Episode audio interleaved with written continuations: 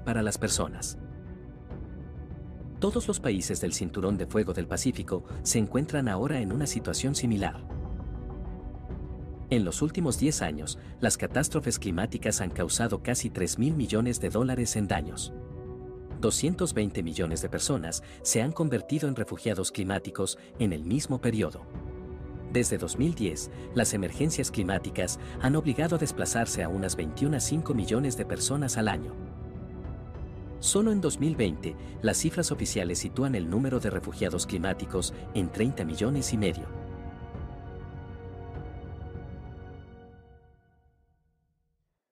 Nosotros, los habitantes de este planeta, nos encontramos en una situación muy peligrosa. En un solo día, las fuerzas de la naturaleza están arrasando regiones enteras. Se necesitarán años para reconstruir estas regiones, de los que sencillamente no disponemos, porque se avecina una nueva catástrofe. ¿Qué estamos haciendo para evitar la muerte de personas, la destrucción de sus hogares durante los cataclismos, la muerte por inanición y por la ausencia de condiciones de vida normales tras la terrible destrucción? ¿Qué estamos haciendo para evitarlo? ¿Qué estamos haciendo para evitar que el mundo entero caiga en este caos? En los últimos 10 años, se han gastado más de 5 billones de dólares en la lucha contra el clima. Esta es la llamada financiación del clima. 5 billones de dólares.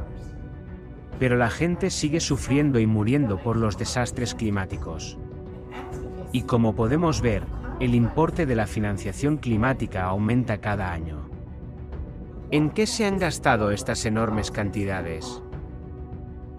El 94% de este dinero, es decir, 4,9 billones, se ha gastado en reducir las emisiones de gases de efecto invernadero. En términos de financiación climática, esto se llama mitigación. En otras palabras, ¿cómo luchamos contra el clima? Gastamos casi 5 billones de dólares en el desarrollo de empresas que supuestamente ayudarán a reducir las emisiones de CO2. Los defensores de la teoría del impacto humano en el clima son muy activos en convencernos de que reducir el CO2 puede que detenga el rápido cambio climático y salve el planeta. Esta teoría ha provocado graves limitaciones económicas, políticas y financieras en el mundo. Muchos gobiernos se esfuerzan por cumplir con las directivas para reducir las emisiones de CO2 y desarrollar la energía verde, aunque no sea beneficioso para ellos. El grueso de la financiación climática se destinó a las fuentes de energía renovables, principalmente a las centrales solares y eólicas. Se gastaron 3,4 billones en esto. Pero, ¿realmente ayudó a estabilizar el clima? ¿Cómo podemos ver? No el número de catástrofes naturales sigue creciendo a un ritmo alarmante. Así que estos fondos no resuelven el problema. ¿Y qué hacen? Quizás ayudaron a reducir el crecimiento de la cantidad de CO2. Resulta que no lo hicieron. El CO2 sigue aumentando. Entonces, ¿cómo se resuelve eso? Ya hemos gastado 5 billones de dólares en nada. Además, parece que cuanto más dinero se invierte en este negocio, más aumentan las emisiones de CO2. Además, estas inversiones empresariales no han tenido ningún efecto sobre la situación climática real, ¿verdad? Las cosas siguen empeorando. De acuerdo, pero nos queda un 6% de financiación climática. Quizás se gaste en ayuda real a la gente. Echemos un vistazo. Estos fondos se gastaron en la llamada adaptación, es decir, en la adaptación a las catástrofes naturales que ya han ocurrido o a sus consecuencias esperadas. La adaptación incluye, por ejemplo, la mejora de la producción de cultivos en zonas áridas, infraestructuras resistentes al clima, acceso a fuentes de agua y sistemas de alerta temprana de desastres climáticos. Sí, eso es definitivamente importante. Pero, ¿cuánto se gasta en advertirnos y mantenernos a salvo en caso de cataclismos? Solo el 1% de la financiación mundial del clima se utiliza para hacernos conscientes de los peligros por adelantado. ¿Sintieron los habitantes de Estados Unidos, Filipinas, Haití o Malasia algún efecto de estas medidas de adaptación? ¿Han sido advertidos de los cataclismos climáticos que se avecinan? Nuestro mundo no está preparado para la rápida escalada de catástrofes climáticas no solo en los países en desarrollo, sino incluso en los países desarrollados, como Alemania y Estados Unidos, no existen sistemas de alerta eficaces. Con un volumen creciente de financiación climática, no vemos la estabilización del clima, pero sí el crecimiento de los negocios y el aumento de los beneficios.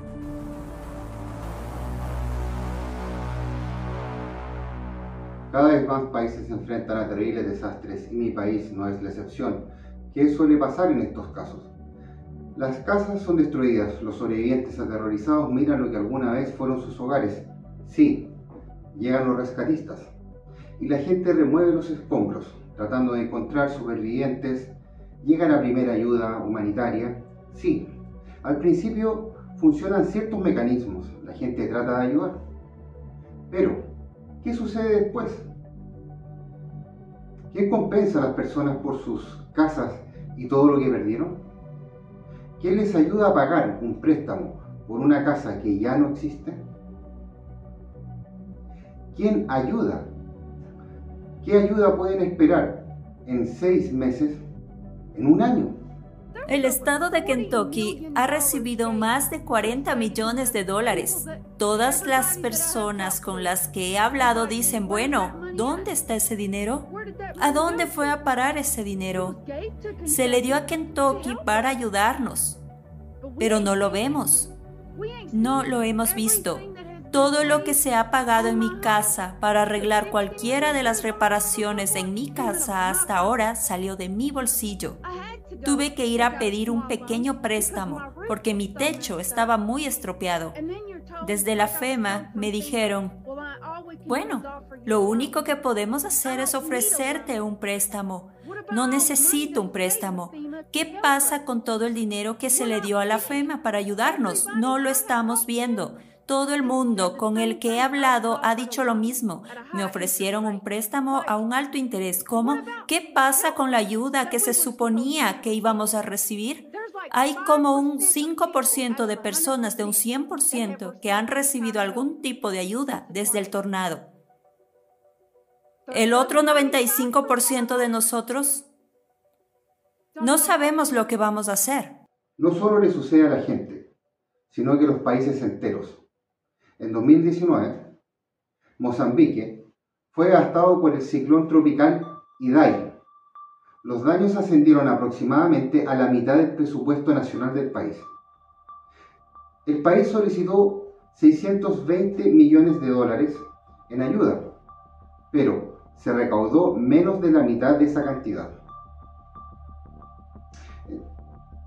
Como resultado, Mozambique se vio obligado a obtener un préstamo del FMI de 118 millones de dólares para comenzar la reconstrucción. ¿Dónde están esos 5 billones de dólares?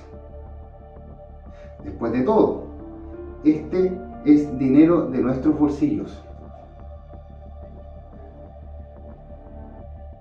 Ahí es donde realmente se necesita para el resentamiento temporal de personas reconstruir casas, restaurar la infraestructura, compensar lo que la gente ha perdido.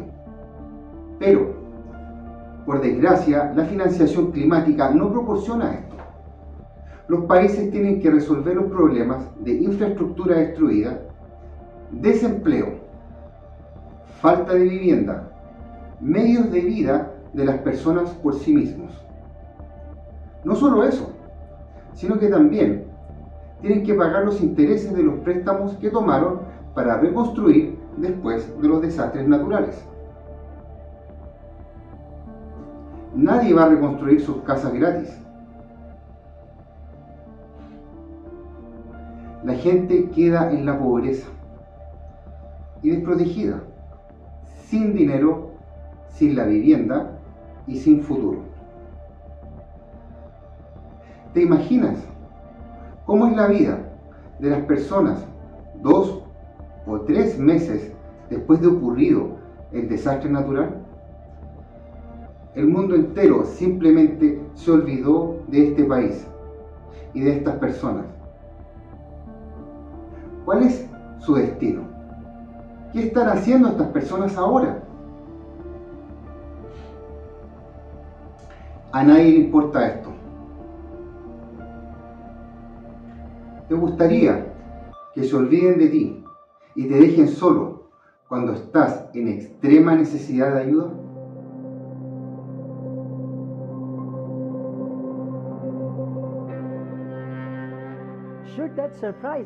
Debería sorprendernos eso. Por desgracia, en nuestro formato consumista, a nadie le importa mi vida, tu vida o la vida de los demás. Incluso es normal beneficiarse de las personas que se encuentran en situaciones de peligro de muerte. En todo el mundo, el número de catástrofes climáticas no deja de aumentar. Cada vez son más las personas que sufren catástrofes climáticas. Los supervivientes pierden a sus seres queridos, sus casas y todo lo que tenían. Mientras tanto, desde las altas tribunas se nos dice que para el año 2030 la financiación del clima debe aumentar hasta 4.4 billones de dólares al año, es decir, seis veces, y para 2040 hasta 6 billones al año, es decir, 10 veces. Y en su teoría, probablemente se producirán algunos cambios observables solo después del año 2040. En otras palabras, inversiones por un total de más de 90 millones de dólares durante 20 años, que es el tamaño de casi toda la economía mundial en 2021, pueden o no dar resultados. Pero ya sabemos que no se gastará ni un céntimo de este dinero en ayuda real a las personas. Es decir, hasta 2040 se nos ofrece sentarnos a ver morir a nuestros hijos hasta que nosotros también muramos bajo los escombros.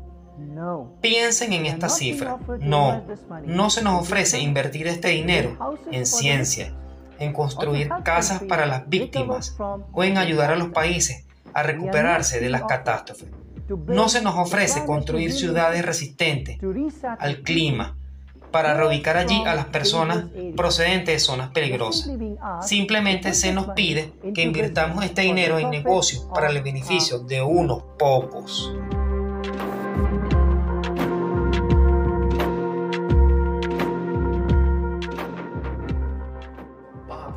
La conclusión es la siguiente. Unos pocos se enriquecen a costa de nuestras vidas. No hacen nada por la protección real de los desastres climáticos. Si algo pasa en nuestro país, nadie nos ayudaría por el simple hecho de hacer. Nos darían un préstamo, nos obligarían, nos obligarían hijos a la esclavitud, a la esclavitud, la esclavitud de la deuda, la esclavitud de la deuda. Nadie trabaja realmente en la solución de estos problemas. Los fondos no se invierten ni en el estudio de las causas, ni en la prevención de las catástrofes climáticas, ni en la alerta y protección de las personas. Ya está en guerra con el clima. De lo que no nos damos cuenta es de que esta guerra se está intensificando. El clima da golpes inesperados a todos los países estamos perdiendo gente, nuestros hogares y toda nuestra vida habitual. La situación no está mejorando. No estamos resolviendo el problema de fondo, pero podemos ver la progresión y la aceleración de los desastres naturales y estamos perdiendo lo más preciado de todo, nuestro tiempo. Cuando los desastres climáticos afecten a todos los países y continentes bajo el actual formato consumista, simplemente empezaremos a matarnos unos a otros por tierras salvables, por agua, por comida. Esta tontería del CO2 tiene que detenerse mientras tengamos tiempo, mientras podamos influir en algo. Tenemos que tomarnos en serio el problema del clima, en lugar de llenar las carteras, imponiendo falsas teorías. El CO2 está aumentando, pero no está causando desastres climáticos. Tenemos que entender que estos falsos científicos están dispuestos a hacer cualquier cosa para mantener viva su teoría. Después de todo, 5 billones de dólares es un argumento muy poderoso para continuar con esta mentira. Y no se detendrán ante nada. No tienen nada sagrado. No les interesan ni las vidas humanas, ni el destino de nuestro planeta. Por todos estos años de lucha contra el CO2 y por la cantidad de dinero que se ha gastado en ello, podríamos haber creado un satélite artificial en la órbita de la Tierra, y todo el mundo podría haberse trasladado allí, pero este dinero se gasta para nada. Mientras sigamos desviando la responsabilidad y esperando que estos pseudocientíficos resuelvan nuestros problemas, seguiremos en peligro de muerte. Necesitamos cambiar el formato de la sociedad a uno creativo y asignar fondos hacia el desarrollo científico y la investigación de las verdaderas causas del cambio climático. Necesitamos una comunidad científica que no encubra el negocio de los colaboracionistas, sino que realmente resuelva los problemas de los cambios climáticos globales. De lo contrario, simplemente pereceremos como civilización a causa de los desastres climáticos mucho antes del año 2040.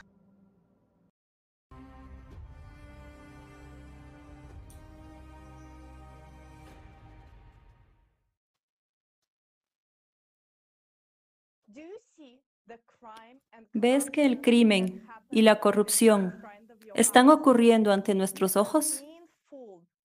Nos están engañando mientras el clima está matando a millones de personas y las verdaderas causas del cambio climático están inexploradas.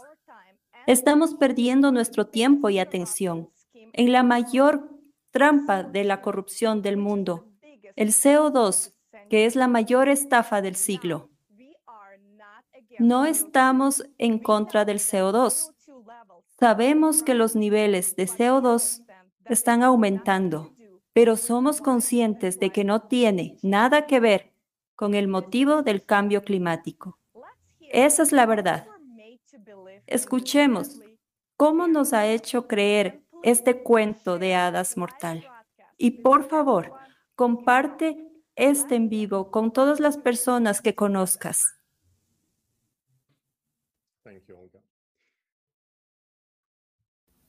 Gracias, Olga.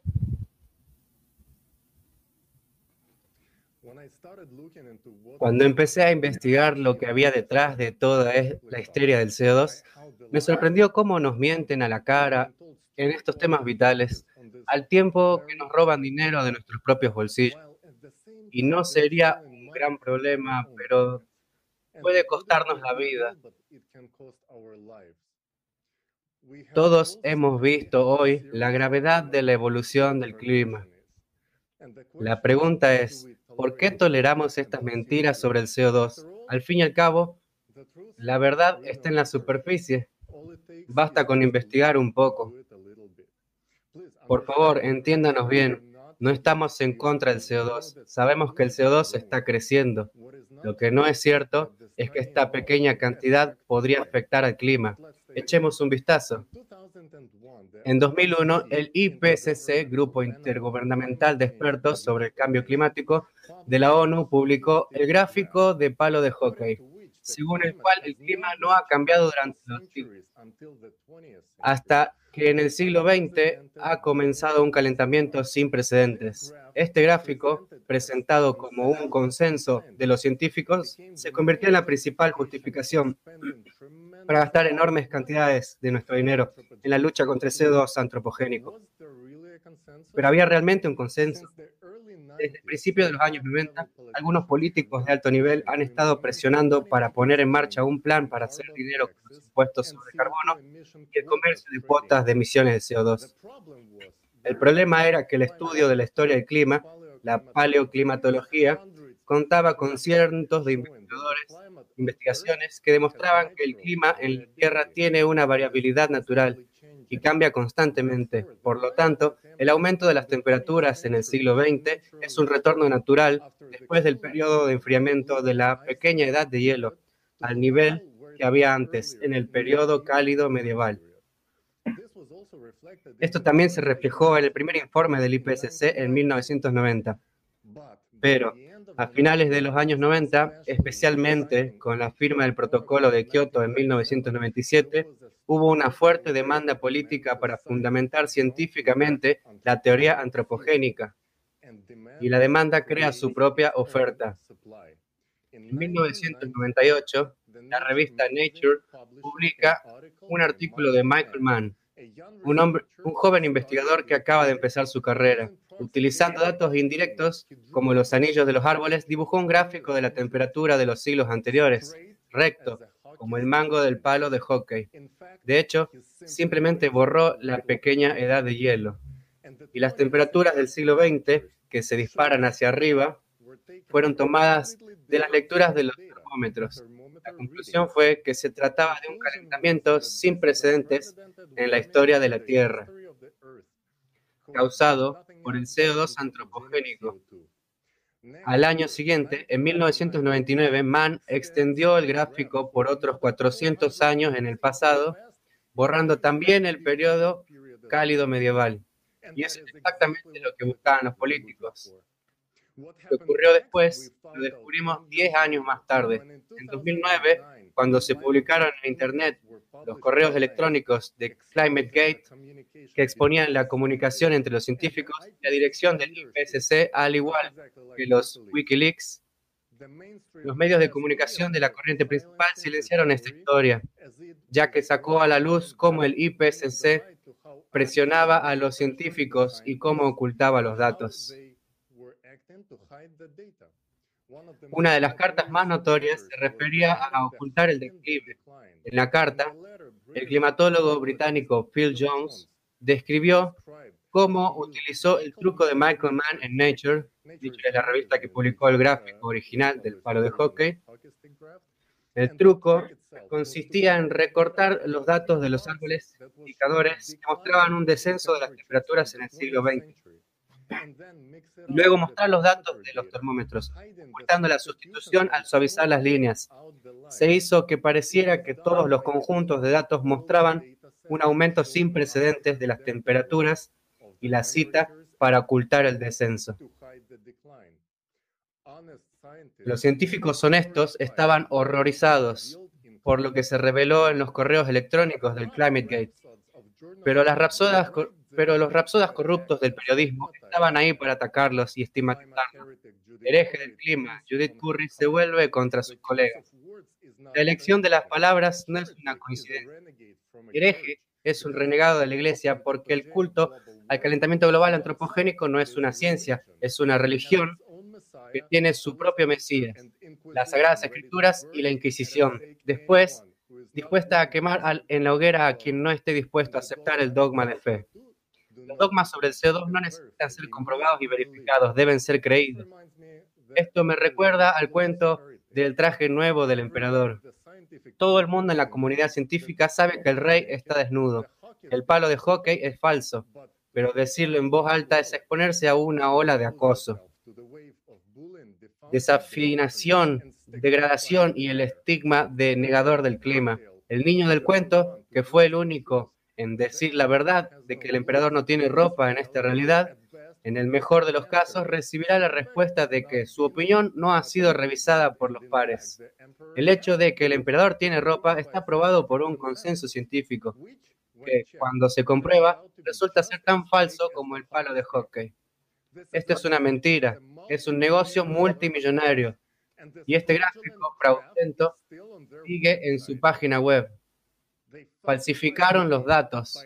Al ocultar el declive, engañaron a los líderes mundiales y a la gente. Una campaña masiva para la ratificación del protocolo de Kioto en los parlamentos de todo el mundo se basó en este gráfico del informe del IPCC de 2001. Y eso nos costó cientos de miles de millones de dólares al año para luchar contra cuatro diez milésimas de un porcentaje de CO2 antropogénico en la atmósfera. un 1% del total del 0,04 del CO2 en la atmósfera y cada uno de nosotros paga por estas mentiras. Una tremenda cantidad de dinero va a estos estafadores y carteristas globales cada vez que llenamos un depósito de gasolina o compramos cualquier cosa en una tienda. Solo en 2020 fueron 632 mil millones de dólares, con un resultado nulo en absoluto. El tsunami en Tailandia, en 2004, se llevó 300 mil vidas humanas. No fue causado por el CO2. Así como Fukushima y Haití tampoco lo fueron la explosión del volcán Tonga, las inundaciones sin precedentes de los últimos años y al mismo tiempo las sequías mortales y la disminución de los embalses. No son causados por el CO2, es el ciclo y estamos al límite. Y estos traidores siguen publicando sus palos de hockey, una nueva versión con un mango más largo. Ahora dicen que es una guadaña, es una guadaña con la que segan nuestro dinero y nuestras vidas.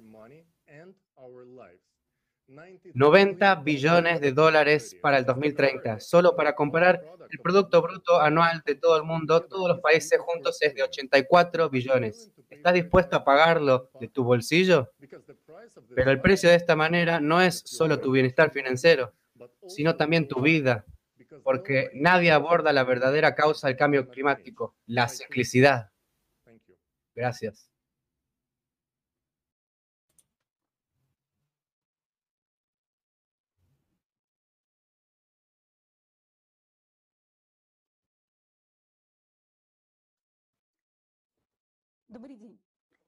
Muchas gracias. Muchas gracias, Talí, por tu investigación periodística sobre la falsificación del gráfico del palo de hockey. Estoy segura de que tienes mucho más que decir y escucharemos más detalles de esta estafa del hockey en las mesas redondas posteriores al foro. Los que siguen defendiendo el cambio climático antropogénico después de exponer el gráfico del palo de hockey no tienen derecho a llamarse científicos. De nada valen los títulos y sus calificaciones si no son capaces de ver que las causas del cambio climático moderno no tienen nada que ver con el CO2. Hay cientos de miles de veces más científicos normales y personas sensatas, pero se callan, porque los científicos que se atreven a decir la verdad son silenciados. Sus artículos no se publican, se les despoja de sus títulos científicos, se les despide y a algunos incluso se les muele a palos. Los verdaderos héroes son los que afirman abiertamente que el cambio climático antropogénico es una mentira. Es nuestro deber apoyar a estos científicos y transmitir información veraz al público. Para preparar las conferencias internacionales y los foros sobre la crisis global, los voluntarios del proyecto Sociedad Creativa han entrevistado a docenas de científicos honestos de todo el mundo. Son representantes de la comunidad científica de Estados Unidos, Gran Bretaña, Australia, Alemania, Noruega, República Checa, Bielorrusia, Ucrania, Rusia y otros países. Puede ver estas entrevistas en el sitio web de Sociedad Creativa. En la comunicación con los científicos hemos entendido profundamente los argumentos comprobando por nuestros mismos todos los hechos y pruebas de que el CO2 no afecta al cambio climático. Si quieres estudiar el tema tanto como nosotros, las entrevistas de esta web te serán útiles y te diré los hechos más evidentes ahora mismo. El dióxido de carbono es un microcomponente. Sus concentraciones en la atmósfera son insignificantes según los datos oficiales. Las concentraciones de CO2 son ahora de 419 partículas por millón. ¿Qué significa esto? Partículas por millón, partes por millón, una millonésima parte de una unidad de volumen de aire. ¿Cómo se representa esto? Son cuatro moléculas de CO2 por cada 10.000 otras moléculas en la atmósfera. Estas son cuatro moléculas que se supone que atrapan y transfieren el calor para las otras 10.000 moléculas. Míralas. ¿Cómo van a calentar a las otras moléculas? No lo hacen. Esto está claro, hasta para un niño de primer grado. ¿Cuánto de este CO2 produjo el humano? La cantidad de dióxido de carbono emitida por la humanidad desde 1750 durante toda la era industrial se estima por varios investigadores entre el 1% y el 12% de todo el CO2, es decir, el humano añadido de 4 a 48 moléculas por cada millón de otras moléculas de la atmósfera. Es todo ese tiempo. El grado de absurdo es cada vez mayor, ¿no? ¿No crees que el ser humano emite tan poco? Mira los hechos. La prueba más evidente es la curva de la muerte, la curva del aumento de las concentraciones de CO2. Cuando la pandemia del COVID-19 llegó a todos lados en 2020, los negocios cerraron y la gente se quedó en casa bajo cuarentena y el aire de las ciudades se limpió de gases de escape. ¿Sabes lo que hizo la curva de crecimiento del CO2? No se acobardó. La concentración de dióxido de carbono en la atmósfera siguió aumentando igual que antes. El resto del CO2 no es producido por los humanos, sino por fuentes naturales como las plantas, los incendios forestales, las erupciones volcánicas y el océano. Alrededor del 95% de dióxido de carbono total de la Tierra está dispuesto en las aguas profundas del océano. El océano es el que controla la cantidad del CO2 en la atmósfera de la Tierra. Solo los expertos incompetentes podrían argumentar que el océano se está calentando debido al CO2 liberado por los seres humanos. El océano transfiere el calor a la atmósfera, no al revés. Es simple física de la escuela secundaria. Las mediciones instrumentales muestran que las aguas del océano se calientan primero y solo después de 11 a 12 meses aumenta la concentración de CO2 en la atmósfera.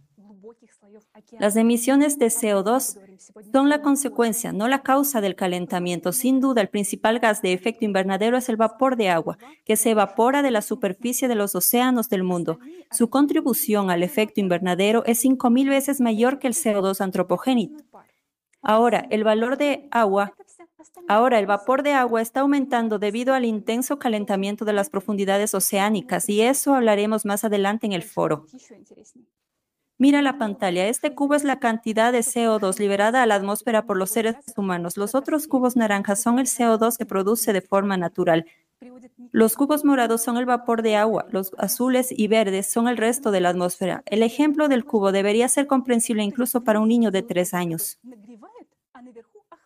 La cosa se pone aún más interesante. Es bien sabido por los climatólogos que un aumento de la concentración de gases de efecto invernadero en la atmósfera a la altura de 20 a 50 kilómetros no provoca un calentamiento, sino un enfriamiento de la atmósfera.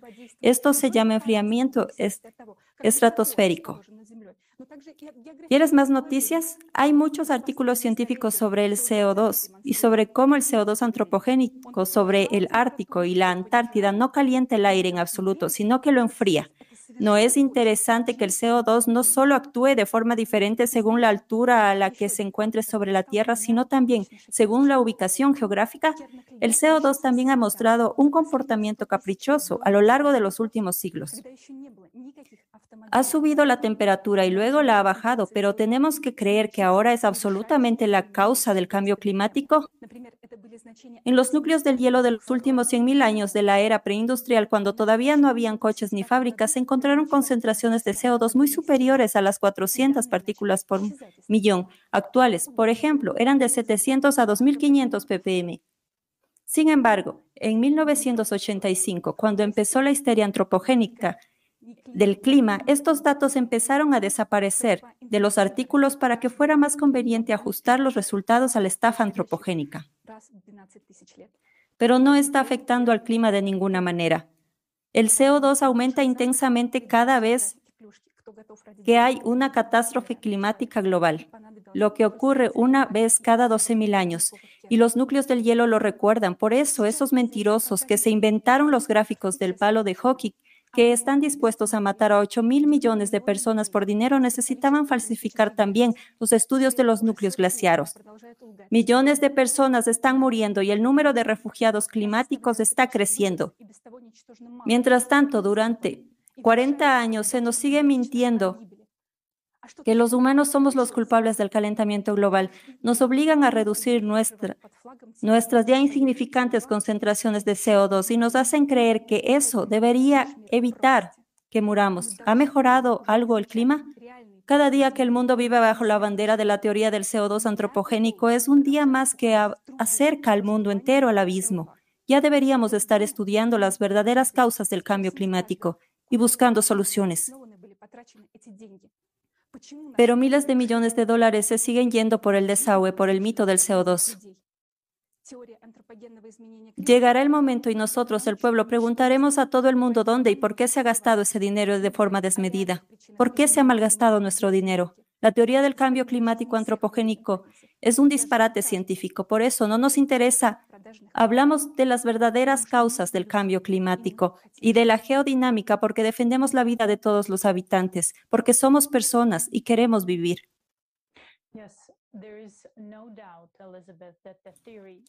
De hecho, Elizabeth, la teoría de la influencia antropogénica en el cambio climático contradice no solo el sentido común, sino también las leyes de la física. Sin embargo, hoy en día, en contra de la lógica científica, las teorías falsificadas no se consideran pseudocientíficas, sino que por el contrario, se están convirtiendo en la base de decisiones socialmente importantes que ya están cambiando radicalmente la vida de nosotros. Nuestro siguiente orador, Klaus Ermeki, explicará qué es realmente el efecto invernadero. Escuchémoslo ahora.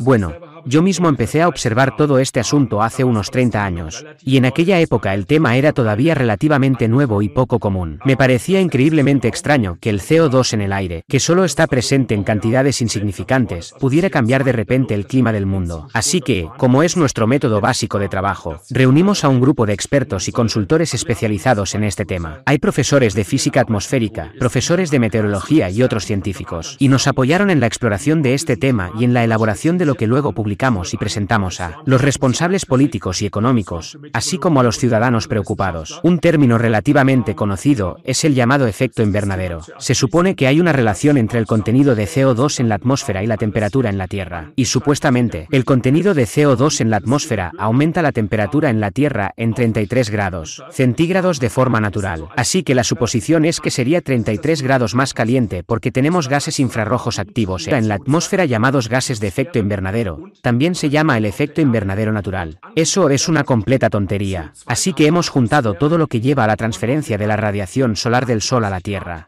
Esta energía se acumula en la atmósfera o en la superficie de la Tierra y luego se redistribuye sin que realmente aumente o disminuya la cantidad total de energía. Porque la Tierra no puede absorber energía todo el tiempo. Si la cantidad de energía hubiera aumentado constantemente, se habría calentado más y más, y en algún momento la Tierra se evaporaría. Y obviamente, esto no ha sucedido en los últimos 4.000 millones de años. Esto significa que la energía debe ser emitida constantemente hacia el espacio exterior. Pero en realidad, la Tierra se está enfriando debido a la radiación, y eso es porque la Tierra es fría, no caliente, como una estrella, y solo puede emitir radiación infrarroja, que está en el rango invisible. Pero esta energía de radiación es muy alta. La atmósfera es lo que realmente nos enfría. La atmósfera irradia al espacio. Ahora, nos encontramos con un punto inesperado. Vayamos un paso más allá. Pensemos en lo que realmente hay en la atmósfera que puede estar irradiando hacia afuera. El 70% del enfriamiento de la Tierra es causado por gases infrarrojos activos. Y ahora podemos hacer la pregunta del millón. ¿Cuál es otro nombre para los gases infrarrojos activos? Son los gases de efecto invernadero. El término gases de efecto invernadero no existe en absoluto en la física. Tampoco existe en la química, que clasifica las sustancias. De hecho, se inventó mucho, mucho más tarde, después de que se dispusiera de los fundamentos de la investigación sobre la función de estos gases, con el fin de construir un determinado mensaje político a partir de ello. Esto no es más que una contradicción porque en un momento dado, el genio de la propaganda inventó el término, gas de efecto invernadero. Deberían haberle concedido el Premio Nobel de Marketing por ello, si es que lo hubiera habido. Pero no tiene nada que ver con la realidad física. Curiosamente, si nos remontamos a la historia temprana de la ciencia, encontraremos el hecho que se conoce desde hace más de 100 años de que los gases activos infrarrojos en realidad enfrían la Tierra, no la calientan. El primer artículo que intentó cuantificar los flujos de energía en la atmósfera fue escrito en 1917 por el meteorólogo e ingeniero británico William Henry Dines. Así pues, este conocimiento básico existe desde hace mucho tiempo y la pregunta es, ¿por qué ha cambiado de alguna manera? ¿Por qué cada vez más gente ha empezado a respaldar, de buena o mala que los gases de efecto invernadero deberían llamarse ahora solo gases de efecto invernadero y no gases infrarrojos activos. El hecho de que estemos creando toda una nueva doctrina, todo un nuevo mundo de pensamiento que ahora sobrecalienta peligrosamente el planeta, tiene que ver con el dinero y el poder para los salvadores. Por eso utilizan constantemente a los niños. Los ayuntamientos contratan a gestores del clima que se abren paso hasta en el último asilo de ancianos para predicar la doctrina de los peligrosos gases de efecto invernadero. ¿Y cuáles son las consecuencias? Se han impuesto impuestos y gravámenes energéticos con el pretexto de salvar el planeta, cuando en realidad solo pretenden llenar las vacías arcas del gobierno. Mucho de lo que hay que investigar cuesta mucho dinero, mientras que a los llamados investigadores del clima les llueve el dinero. Especialmente los modelos informáticos que se hacen continuamente. Son increíblemente caros y no tienen ningún sentido, porque es imposible simular la atmósfera, los procesos caóticos que ocurren en ella. Si algo ha sido falsificado, se ha demostrado que no es cierto, significa que en el proceso científico normal, esas hipótesis deben ser excluidas de una mayor consideración. Lo que estamos descubriendo ahora, y por eso estamos hablando de ello, es que toda la climatología, bueno, no toda, sería exagerado e injusto, pero partes sustanciales de la climatología que existen hoy en día, se clasifican como pseudociencia porque sus hipótesis se falsifican sistemáticamente, pero se siguen utilizando. No se descartan, sino que se utilizan una y otra vez. Y las personas que las critican son ignoradas. Y en algunos casos, son literalmente silenciados. No se les permite hablar, no se les invita, no se les permite aparecer en las universidades aunque sean profesores, y no se les permite ser escuchados bajo ninguna circunstancia. Lo importante es recordar que tenemos que volver a hablar entre nosotros, y que las opiniones se pueden expresar. Así que me viene a la cabeza un refrán, ten el valor de volver a pensar.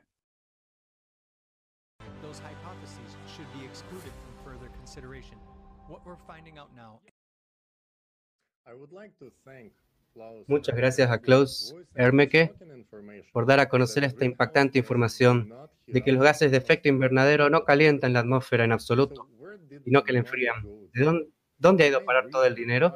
La razón principal por la que este sistema no funciona es la corrupción. La naturaleza humana es tal que no tiene sentido cambiar a una persona por otra, cambiar a las personas en la oficina. En un formato consumista siempre llegaremos a este resultado, dinero y poder. ¿Cómo vamos a construir una sociedad creativa en estas condiciones? Ya tenemos una solución y un conjunto de herramientas único.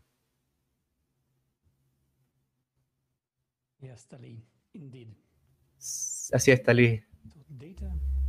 Los datos desempeñan un papel crucial en nuestra vida cotidiana, en esta era digital, aunque no seamos conscientes de los detalles. El mundo entero puede verse como un dígito en la tecnología de la información. Cada persona es un dígito, cada objeto tangible como un edificio o un coche es un dígito. Incluso los objetos intangibles, como los derechos de autor, son dígitos. Es indiscutible que la economía y las finanzas son un mundo de dígitos. Recopilamos enormes cantidades de datos sobre todo lo que hacemos cada segundo. No solo nuestras transacciones en línea o una pausa de un milisegundo, mientras nos desplazamos por de noticias, pero por desgracia la alfabetización en materia de datos es extremadamente baja hoy en día. Por lo tanto, la gente simplemente se ahoga en la cantidad de datos sin poder seguir el ritmo de desarrollo tecnológico. Esto, a su vez, ralentiza el ritmo de desarrollo de la ciencia, la tecnología, la implementación de nuevas tecnologías, las ideas innovadoras y, como resultado, la propia civilización. Hay otro fenómeno relacionado que obstaculiza el desarrollo de nuestra sociedad. Algunos jugadores se aprovechan del hecho de que nadie puede procesar todos los datos para organizar los flujos de dinero en la sombra. Estos puntos conducen a preguntas razonables.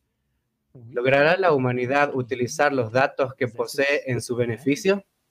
Y podemos poner los datos al servicio de la civilización. Pero, ¿acaso tenemos empresas que sirvan a la humanidad en su conjunto y aspiren a mejorar la vida de todo ser humano vivo? Es decir, cambiar profundamente nuestras vidas para mejor, sin buscar beneficios. Seamos sinceros, ni siquiera tenemos una verdadera colaboración en nuestra sociedad dividida. En su lugar, todas las empresas explotan a las personas y los datos para su propio beneficio, para hacernos comprar más de sus productos o vender nuestros datos a otra persona. Incluso si pudiéramos ponernos de acuerdo en, reunir todos los datos para hacer algo significativo, hay suficiente potencia de cálculo para procesarlo. Al menos utilizando la lógica convencional y los métodos de programación actuales. Por suerte, hoy, en este planeta, hay una empresa que podría abordar un problema de esta envergadura, cuya solución determinará el futuro de la humanidad. Me refiero nada menos que a XP Energy, los creadores de la primera conciencia artificial, Jackie, que ha presentado recientemente su último producto, el complejo multipropósito BossHot. Toda la tecnología y las posibilidades únicas que posee XP Energy han intervenido en el desarrollo y la creación del complejo. El complejo multipropósito BOSHOT es un agregador global de todos los datos digitales existentes y un centro único de procesamiento de datos basado en la inteligencia artificial híbrida. El nombre no fue elegido por casualidad y es muy simbólico. Se asocia al amanecer. Cuando el sol sale por el horizonte, sus rayos de luz iluminan la oscuridad y las sombras que la habitan desaparecen, revelando así la realidad. El amanecer trae la vida y la esperanza. ¿Para qué sirve? El complejo fue creado para resolver una serie de problemas y objetivos, tanto los existentes como los que la humanidad debería deberá afrontar en el futuro. Por ejemplo, durante la fase de transición a la sociedad creativa, incluyendo muchos sistemas y subsistemas, cada uno de ellos es diseñado para resolver una serie de tareas específicas. En particular, el complejo incluye un sistema de supervisión financiera total que realiza, entre otras tareas, como la supervisión global de la anticorrupción a todos los niveles y la supervisión constante de todas las entidades económicas. Veamos cómo puede utilizarse esta funcionalidad a nivel estatal. Cuando se despliega, el CMP, complejo multipropósito BOSFOS, se integra en todos los sistemas digitales del Estado y tiene una supervisión completa de todo el sistema financiero, lo que permite controlar la situación de la economía estatal en tiempo real. Esto garantiza la transparencia del uso de los fondos a todos los niveles. El complejo multipropósito BOSHOT identifica y supervisa cualquier esquema ilegal de tráfico de dinero, incluyendo su retirada incontrolada al extranjero. Identifica todo el círculo de personas involucradas en esquemas ilegales. También ayuda a detectar los puntos débiles de la legislación, la gestión y el sistema de control, haciendo imposible la malversación de fondos. Piénselo.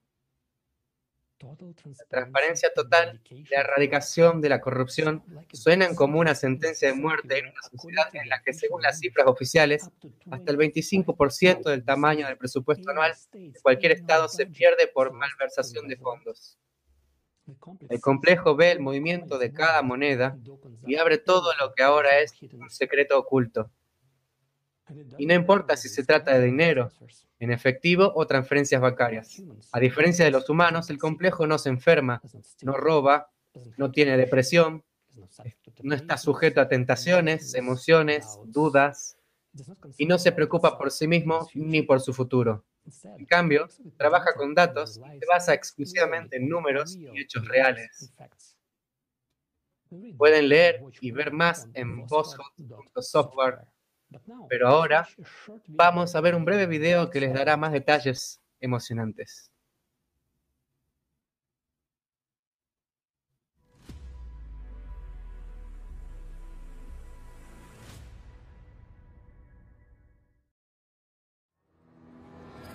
CMP Boschot en el Estado. A pesar de que CMP Boschot fue creado para el periodo de transición de un formato de sociedad consumista a uno creativo, puede utilizarse eficazmente a nivel del Estado o de la mancomunidad de Estados y en la sociedad de consumo. Por supuesto, en el formato de consumo, la democratización de la información está fuera de lugar, ya que haría vulnerable al Estado. En este sentido, el uso del CMP BOSHOT a nivel estatal debería tener lugar en modo cerrado, con subordinación directa al jefe del Estado. Cuando CMP BOSHOT está instalado e integrado en todos los sistemas digitales del Estado, realiza una supervisión total de todo el sistema financiero.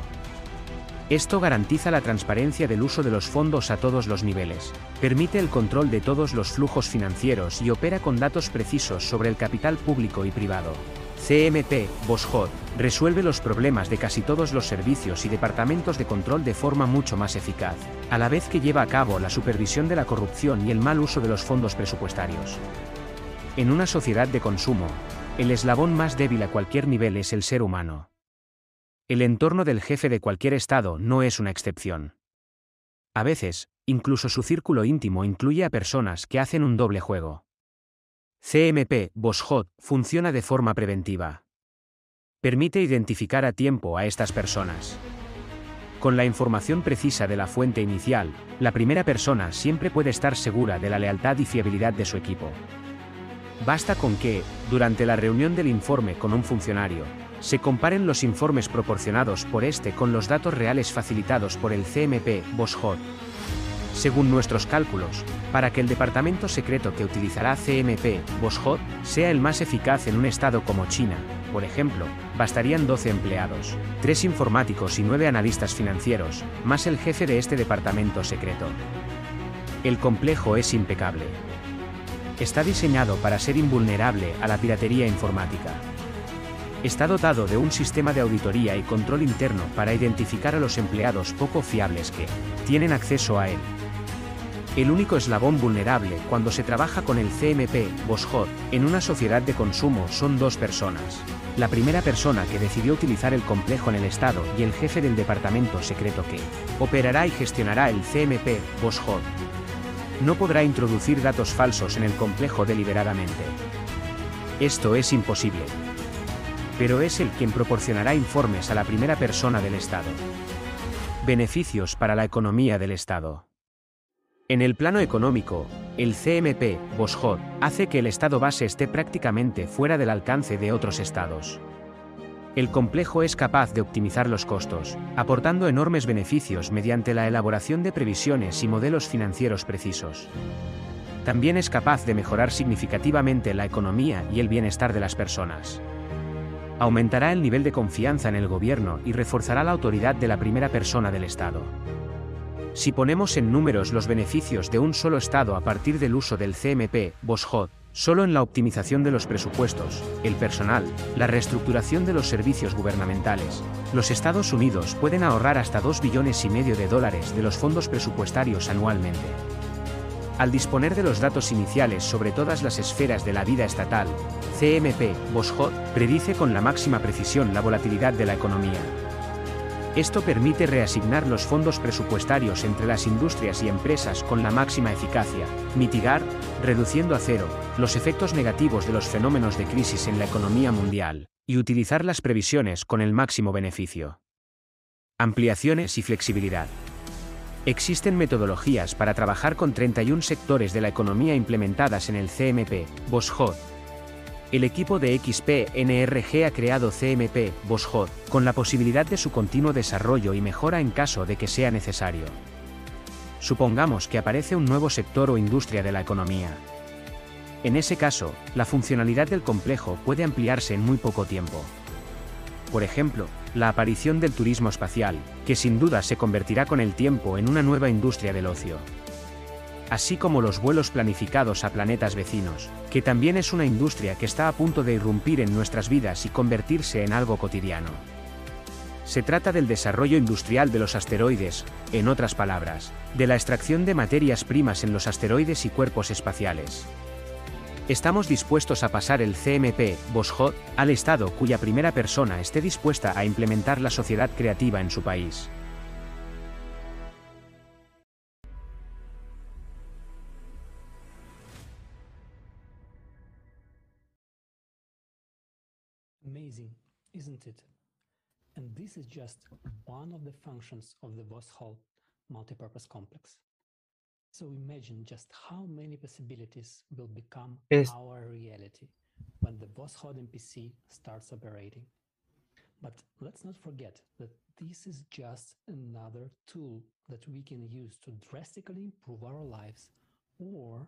it can become a weapon if it falls into the wrong hands. Puede convertirse en un arma The information presented earlier in this que forum podrá are afectar insane amounts of muchas. sustained, unsuccessful and never-ending battles with the world's biggest problems.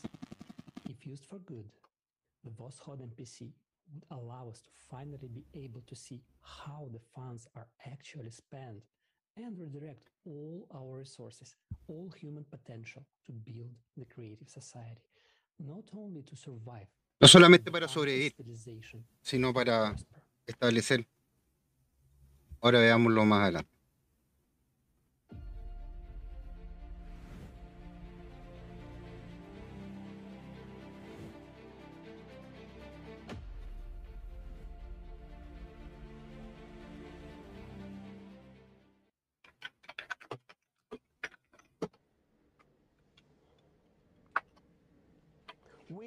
Nosotros, como humanidad, tenemos una enorme oportunidad. Ya tenemos la tecnología para salvar nuestras vidas y toda la civilización, pero no podemos utilizarla en el beneficio de la gente porque todavía no somos una civilización. Hoy en día no existe la idea de unir a toda la humanidad for, for humanity, for uniting. There is no system No hay un sistema para hoy, para unir a toda la humanidad, excepto el formato de la sociedad creativa. Esta es la única salvación para toda la gente y es nuestra. Está en nuestras manos. Es nuestra opción. now. Esta es nuestra elección, será y lo será o no. Ahora, ante la amenaza de la crisis climática global, no podemos permitirnos esperar a que los líderes y los poderosos construyan la sociedad creativa. No podrán romper el sistema, detener la rueda del formato consumista que se precipita con, con nosotros hacia el abismo a toda velocidad. Mientras nosotros los humanos est- vivos nos utilizarán en sus esquemas y en sus juegos. Harán cualquier cosa para mantener su riqueza y el poder sobre nosotros. Nos matarán con nuestras propias manos mientras nosotros justifiquemos estos asesinatos culpándonos unos a los otros.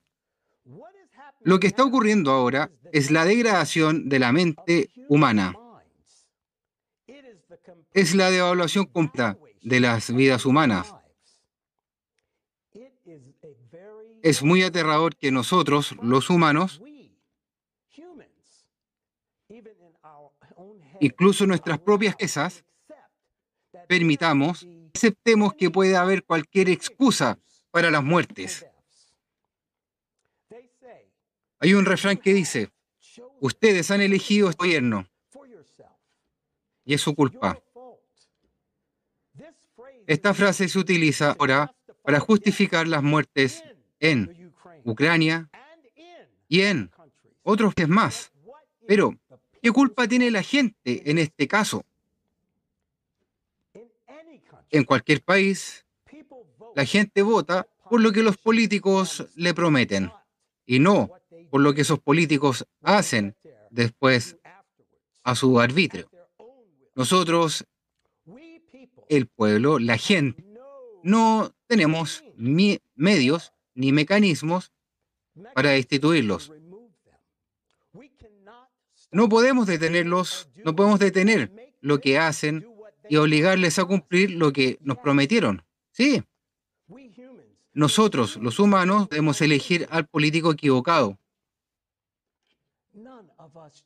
Pero ninguno de nosotros elige la muerte. La gente ha sido engañada. La política es el arte del engaño. Enfrentemos la verdad. Las cosas peores que se crearon aquí en el mundo contra la gente fueron creadas por los políticos. Esto se aplica a cualquier país. En cualquier país hay un puñado de bastardos. Porque los bastardos no son una nacionalidad. Los bastardos son personas que han olvidado que son seres humanos. Y hay bastardos así en todas partes.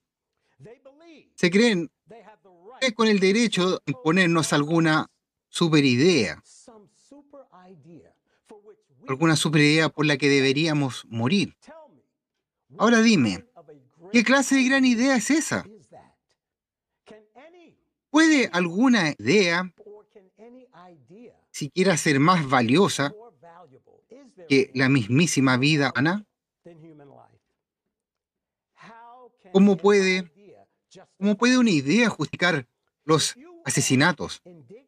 Si te indignas ahora, si no estás de acuerdo con lo que digo, es solo porque de momento estás a cientos y miles, a miles de muchísimos kilómetros y nadie ha venido a matarte, a ti y a tus seres queridos. Pero cuando te bombardeen, cuando las bombas y los misiles exploten en tu patio,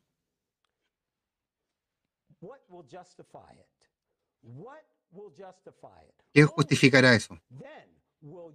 Solo entonces entenderás que no hay nada más valioso que la vida humana. Pero entonces será demasiado tarde porque estarás muerto. Y solo quedará una idea política. Ahora dime, ¿merece la pena? Dime, ¿estás dispuesto a morir por una idea política?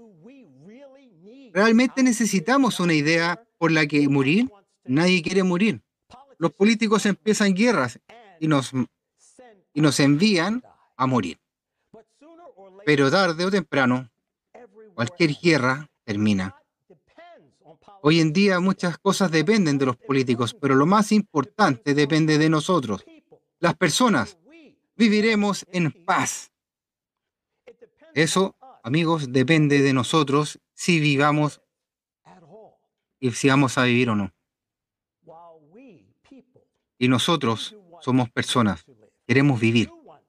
Y si un político comete un error, y si un solo político comete un error, si nos lleva a ti y a mí a la misma muerte, entonces deberíamos tener el derecho de retirar nuestros votos, el derecho de retirar a una persona de su cargo. Así es como debería ser. Pero cuando, cuando no tenemos ese derecho, significa que estamos dando a una sola persona poder completo sobre nosotros. Pero ¿cómo puede una persona decidir cómo va a vivir todo el país? En la sociedad creativa no puede haber, no puede haber poder. No necesitamos el poder. Sabemos a qué conduce. Las palabras, la palabra es el arma más poderosa y empieza a acabar con todo. Debemos dejar de callar. Debemos dejar de, esperar. Debemos construir la sociedad creativa nosotros mismos. No tenemos a nadie a quien esperar. Tenemos que hacerlo nosotros. Nosotros, las zonas. Debemos nosotros mismos. Y creo en nosotros. Creo que podemos hacerlo todo. Porque, no, porque somos somos personas. Y todos nosotros, todos nosotros queremos vivir.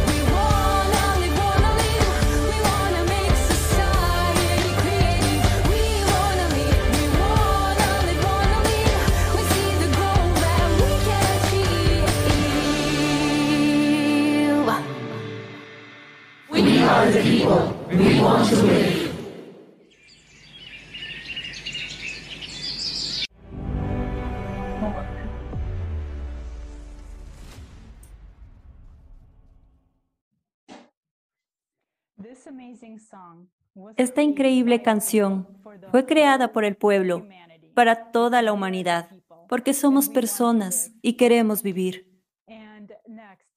A continuación, me gustaría presentar a Jeff Monson, campeón de lucha ADCC, tres veces campeón mundial de Jiu-Jitsu, miembro del American Top Team.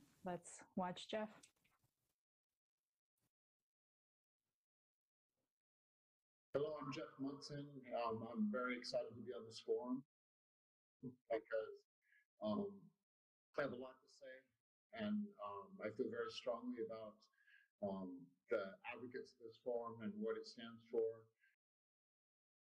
So, the first thing I want to say um, is that in this political climate now, where we're having war, where we're having um, global warming, we're having conflicts, we're having um, problems, you know, with with people being traded, you know, as, as slaves or as sex slaves, as um, people living in poverty still, and, and sanctions.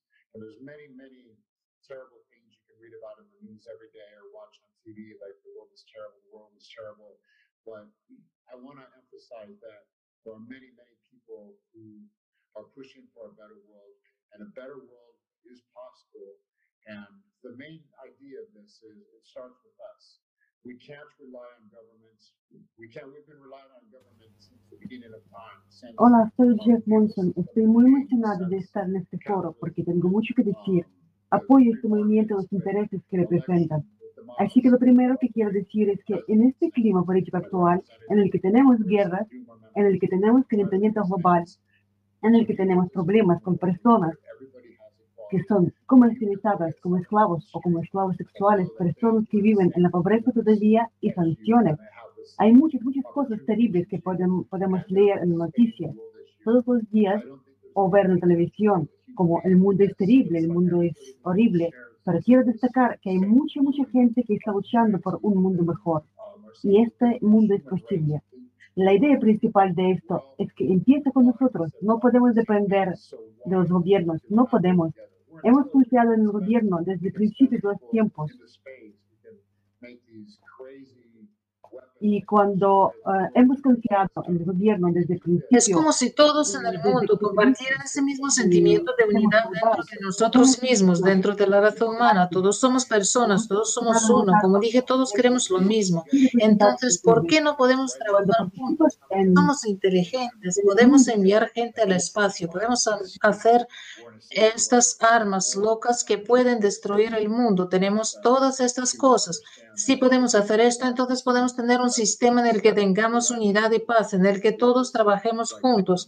Esta es nuestra última oportunidad de unirnos, así que vamos a unirnos. Y ahora mismo podemos elegir unirnos ah, porque estamos en un sistema en el que la guerra o el cambio climático nos han obligado a entender que no vamos a sobrevivir como especie a menos que nos unamos. Pero ahora mismo es nuestra última oportunidad de hacerlo de buena gana, sin ninguna influencia ambiental que venga a golpearnos, sin nuestra inminente destrucción. Así que díselo a tus vecinos, a tus amigos, ah, diles que quieres cambiar, que estás dispuesto a cambiar algo y que quieres que cambien contigo, los conozcas o no. Chicos, esta es una gran oportunidad.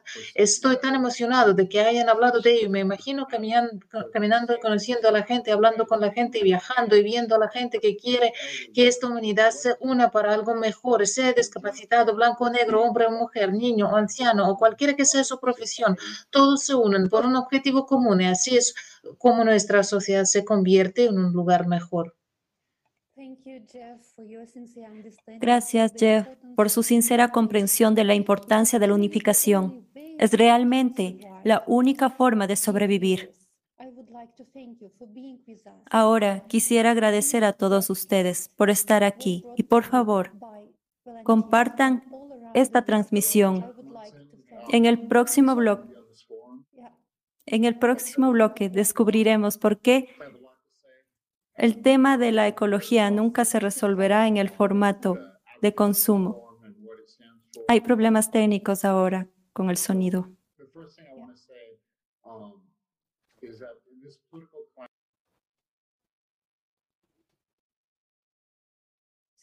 Gracias. Todo está mejor ahora. Sí, muchas gracias. Y esta transmisión es organizada por voluntarios de todo el mundo y me gustaría agradecer a cada persona que ha participado para la realización de este evento. Ahora mismo, este evento está siendo interpretado a 100 idiomas.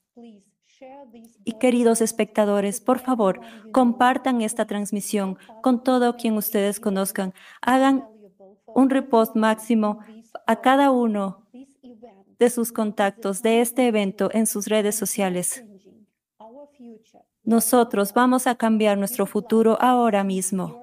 Me gustaría recibir su, su opinión sobre este evento. Por favor, envíenos sus correos electrónicos, déjennos sus comentarios.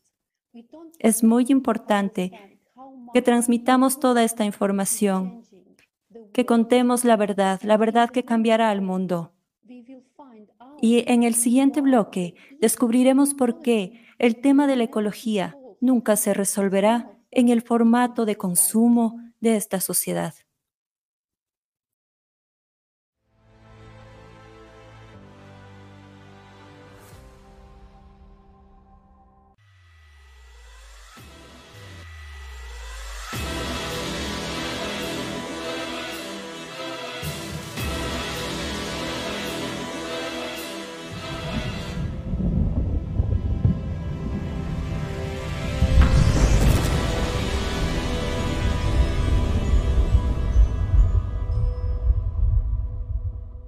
Caso número 115. Industria de la moda. Crimen contra la humanidad. Acusado. El formato consumista.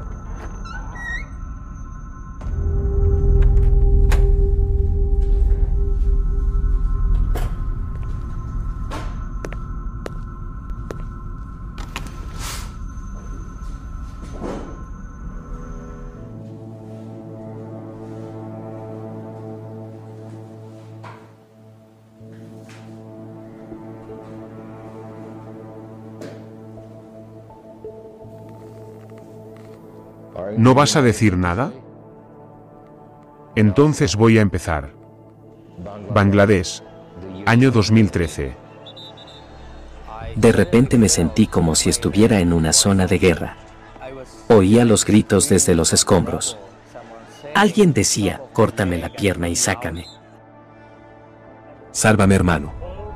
Por favor, sálvame, hermano. Quiero vivir. ¿No te has acordado? Entonces continuaré. Rana Plaza, un edificio de ocho pisos. ¿Y 1.134 trabajadores muertos no significan nada para ti? Y los directivos fueron advertidos del mal estado del edificio. Y había grietas en las paredes.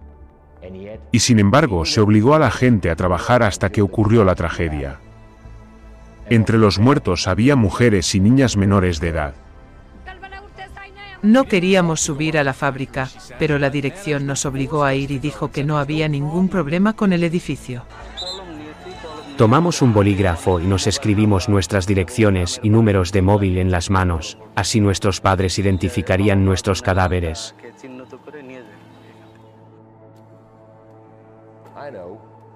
Sé que dirás que son casos aislados. Entonces explique por qué decenas de miles de personas mueren anualmente en la producción de algodón.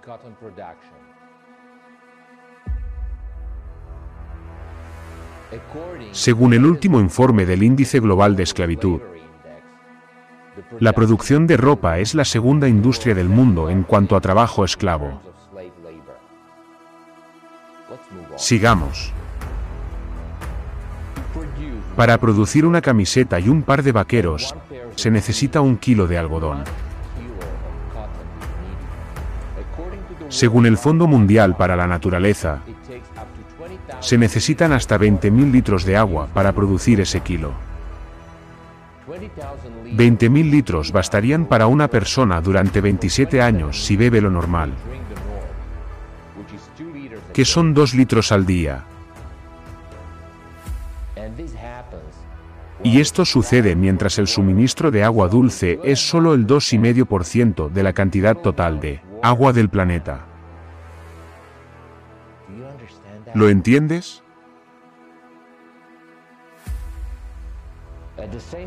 Al mismo tiempo,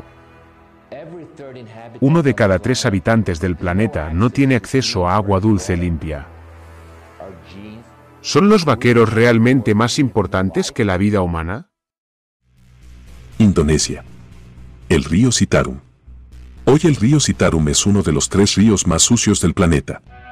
Pero hace 40 años este río y sus alrededores eran considerados un paraíso tropical. Este es el aspecto actual del Citarum en su nacimiento. Y este es su aspecto cuando atraviesa las principales ciudades. Hoy en día, hay más de 3.000 fábricas en torno al río Citarum, una cuarta parte de las cuales trabaja para exportar telas para las marcas de ropa del mundo. Cada una de estas fábricas vierte diariamente sus residuos en el Citarum. El Citarum es ahora un cóctel de productos químicos con animales muertos flotando en él. El contenido de metales pesados supera todas las normas permitidas aquí. Las concentraciones de mercurio son cuatro veces superiores a la norma de seguridad. Según el informe de 2013 sobre los impactos aguas abajo de la contaminación del agua en el río Citarum Superior, Java Occidental, Indonesia, 25 millones de personas dependen del río Citarum. Los metales pesados no son degradables. Hervir el agua no hace nada. Las personas que beben regularmente esta agua corren el riesgo de contraer cáncer, retraso mental, crecimiento muy lento. Lo que da miedo es que es la misma agua que riega estos arrozales. Y todos los que viven por aquí comen arroz que se cultiva en campos como este. La fábrica suele verter las aguas residuales al río a medianoche.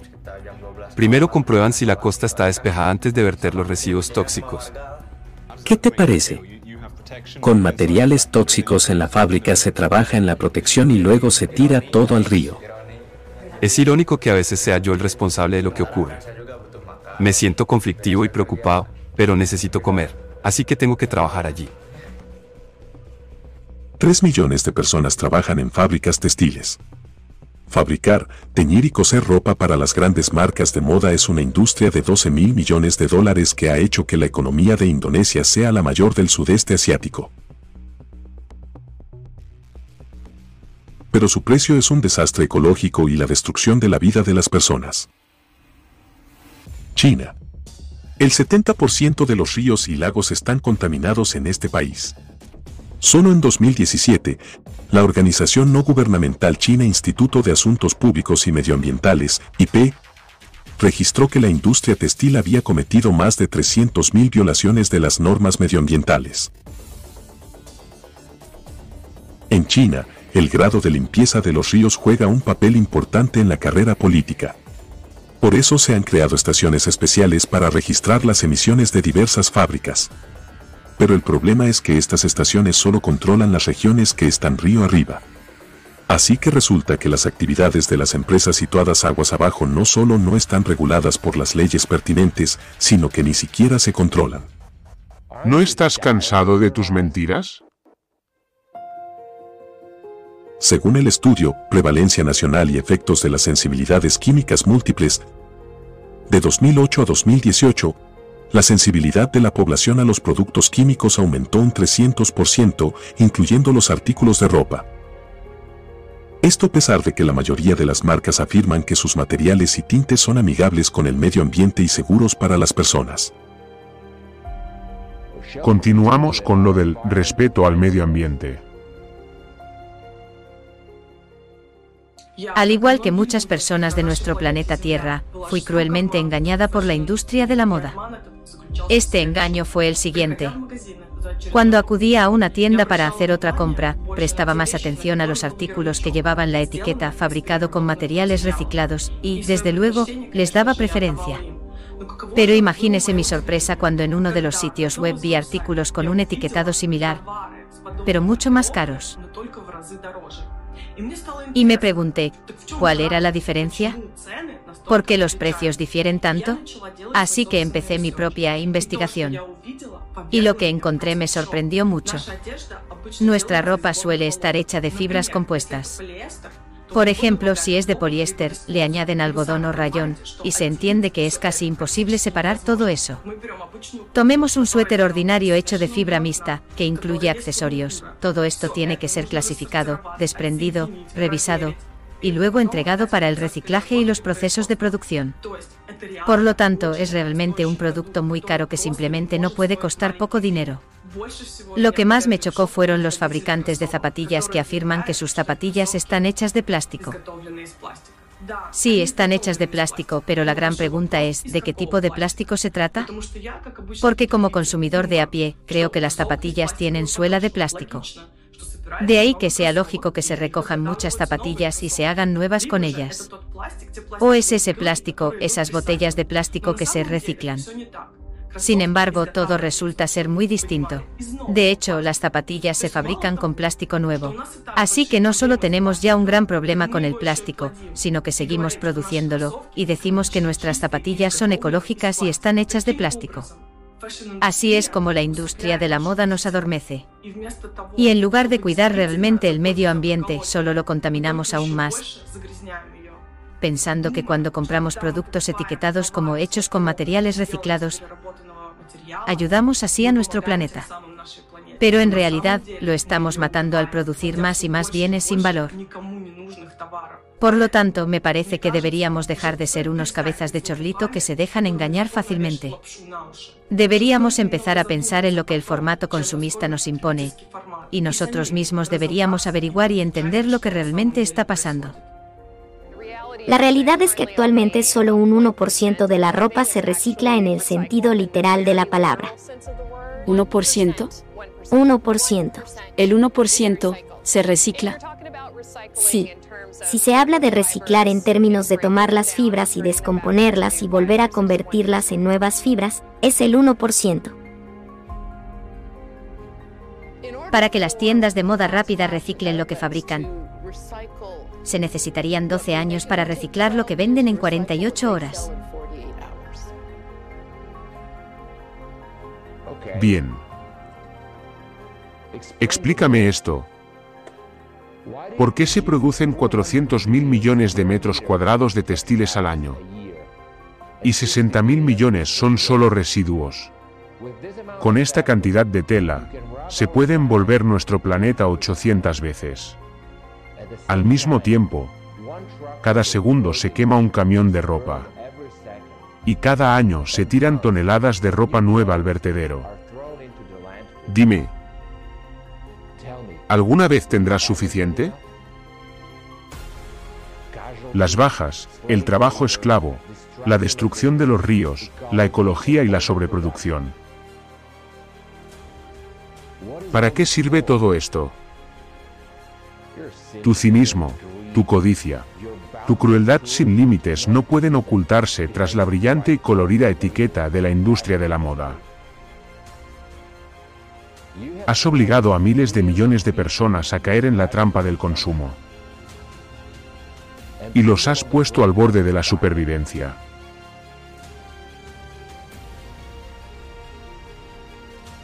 ¿Vas a guardar silencio? Estoy tan cansado de ti. Ya sé lo que debo hacer contigo.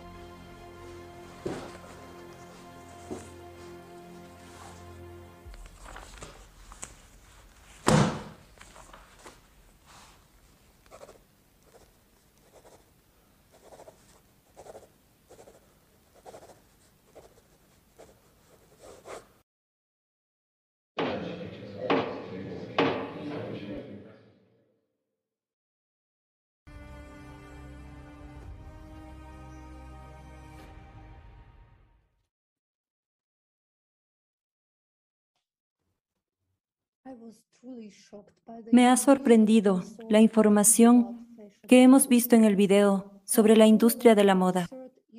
Qué cruel y, absurda es la sociedad de consumo en la que vivimos. ¿Por qué se permite la fabricación de productos peligrosos para el medio ambiente y los seres humanos? ¿Por qué no se introducen tecnologías más seguras? La respuesta es obvia, porque hay demasiado dinero en juego. En nuestra sociedad, el nivel de consumo es el principal indicador de la calidad de vida. Y para mantenerlo, en este momento, el valor de la vida es menos que el dinero.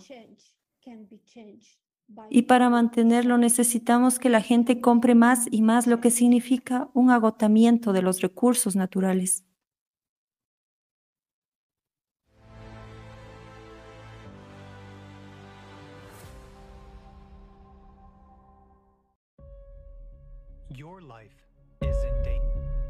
Tu vida está en peligro. Vives en un planeta que se está muriendo. La ecología que proporciona las condiciones para tu supervivencia está casi destruida y sigue destruyéndose a un ritmo catastrófico. Pero la verdad es que esto no puede detenerse en el actual formato consumista de la sociedad, el formato de la mentira, la crueldad y el absurdo. ¿Quieres cambiar eso? Entonces, echemos un vistazo honesto a lo que está sucediendo ahora.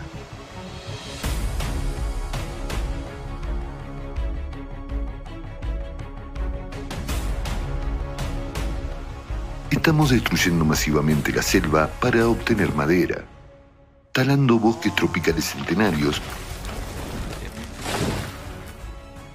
para plantar café, cacao y soja porque están bien pagados. Estamos despejando imprudentemente la tierra para el pastoreo, la minería de oro y destruyendo el bosque para la llamada energía verde. Hemos perdido tantos bosques en los últimos 100 años como en los 9.000 años anteriores. El bosque nos da oxígeno, mitiga los efectos del cambio climático, protege el suelo de la erosión y preserva la biodiversidad. Donde desaparece el bosque, muere toda la vida. Pero en el formato consumista no podemos renunciar a la tala, porque la industria forestal implica millones de puestos de trabajo. Los presupuestos de los países dependen de ella. Resulta que para sobrevivir hay que destruir lo que nos da la vida. La sociedad de consumo es una sociedad del absurdo.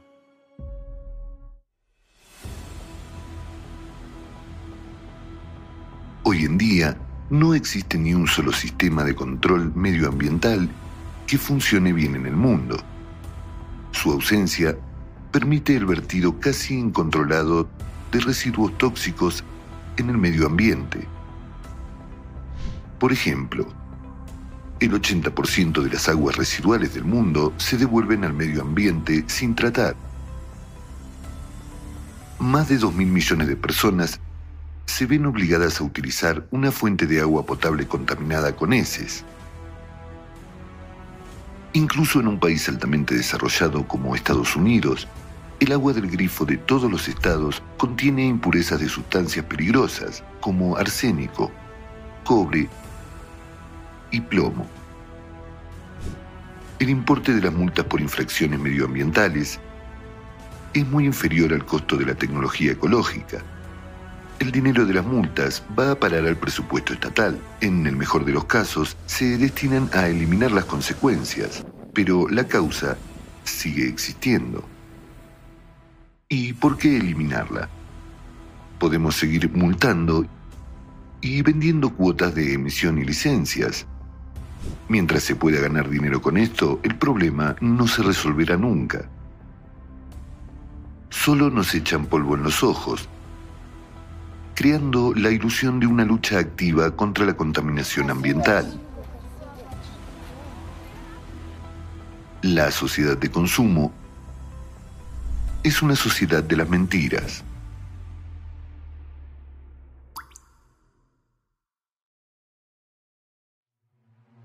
Solo el 0,3% de toda el agua potable del planeta está disponible para las personas como agua dulce. Es un recurso único que pertenece a todas las personas. Ahora, una de cada tres personas no tiene acceso al agua potable.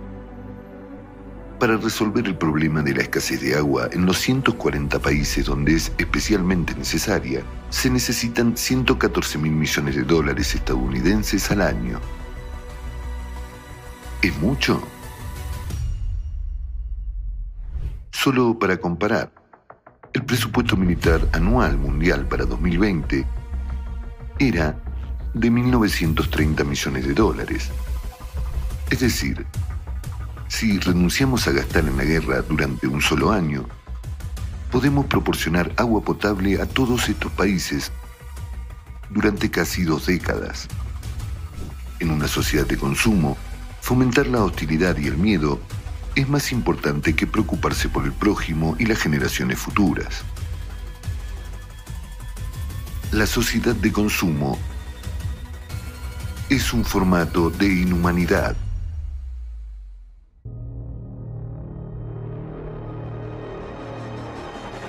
Otro grave problema de nuestro tiempo es que no existen tecnologías accesibles y seguras para la eliminación de residuos, nuestro planeta se ha convertido en un gigantesco vertedero. Por ejemplo, menos del 10% del plástico se recicla. El resto lo tiramos a la basura. Ya se han formado islas enteras de basura en el océano. Se han encontrado microplásticos en el hielo de la Antártida, en el 83% de las muestras de agua de grifo e incluso en la placenta materna. Después de todo, es un veneno que contamina a las personas y a la naturaleza. Al mismo tiempo, la producción de plásticos no deja de crecer. El volumen de mercado mundial de plásticos en 2020 era de unos 580 mil millones de dólares estadounidenses. Otra paradoja del formato consumista. Destruimos la naturaleza y a nosotros mismos por dinero. Solo en una sociedad de consumo se pueden ganar miles de millones de dólares vendiendo sustancias venenosas.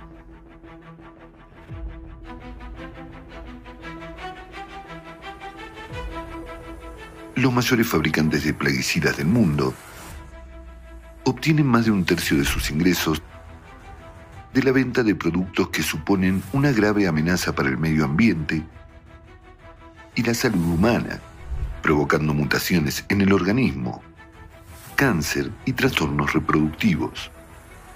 Debido a los daños demostrados, la mayoría de las sustancias nocivas están prohibidas en los países desarrollados, pero para no perder beneficios, los fabricantes siguen vendiéndolas a los países del tercer mundo, ignorando el hecho de que todos vivimos en el mismo planeta.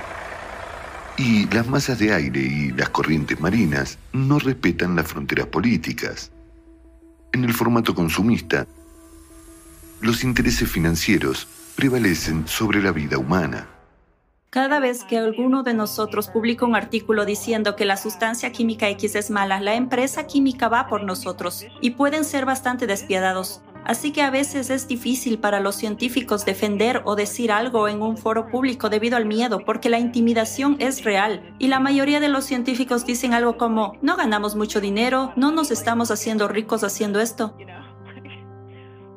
Apenas estamos aguantando, pero estas empresas tienen enormes cantidades de recursos. Si quieren venir por ti, van a venir por ti. Quiero decir, la historia del glifosato es realmente ilustrativa de eso. Fueron tras los periodistas, fueron tras los científicos. Así que recomiendo a todos los científicos que hablen en un foro como este porque estoy segura de que todos están experimentando un tremendo desafío y en algunos países incluso pueden estar arriesgando su vida como algunos periodistas. Así que puedo imaginar que las emociones son bastante altas cuando se habla de algunas de estas cosas de alto riesgo. Ahora estamos en una situación en la que no sé ni cómo llamarlo. Estamos en plena era de desinformación, de la falsedad absoluta. En una sociedad gobernada por el dinero y el poder, en la que los verdaderos científicos no pueden hablar con honestidad sobre los grandes problemas, nunca sabremos la verdad. En una sociedad así, es imposible aplicar la tecnología que puede resolver los problemas medioambientales.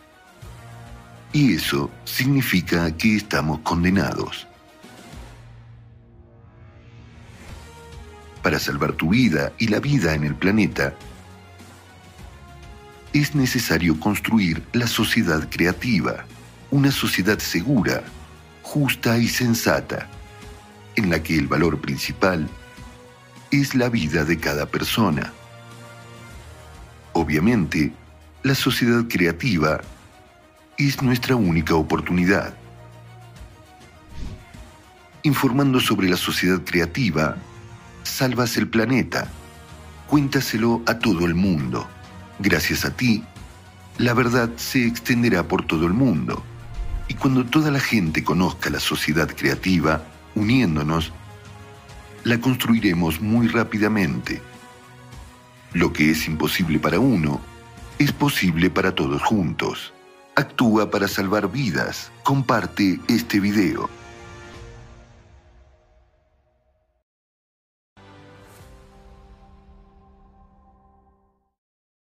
Greetings. My name is Anna. I'm an ecologist. And everything that is said in this video is a terrible truth. And it's getting worse day by day. Because we are increasing logging and pollution. I got engaged in environmentalism because I wanted to change all that and stop the destruction. But in fact, I now see that this is impossible in our consumerist format of society. And it hurts Saludos, me llamo Ana, soy ecologista y todo lo que se dice en este video es una terrible verdad. Y está empeorando día a día, porque estamos aumentando la tala de árboles y la contaminación.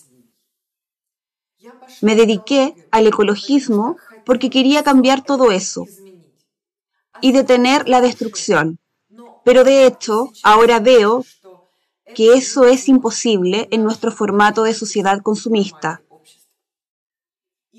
Y me duele que las personas que realmente quieren salvar el medio ambiente no pueden influir en nada. Porque así es como funciona el sistema de la sociedad de consumo.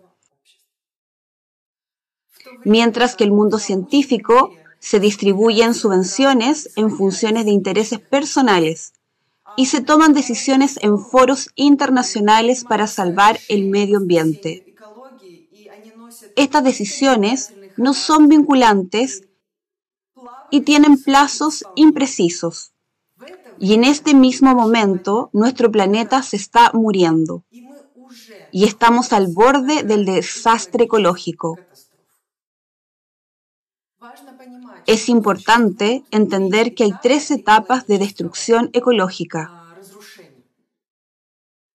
La primera etapa es cuando la ecología puede recuperarse por sí misma y ya hemos pasado esta etapa irremediablemente. Aunque dejáramos de arrojar residuos al medio ambiente y de destruir todo lo que encontramos a nuestro paso, ahora mismo, incluso en este caso, el ecosistema ya no podrá recuperarse por sí mismo. El nivel de destrucción es tan grande que solo es posible salvar la naturaleza con la ayuda directa y activa de las propias personas.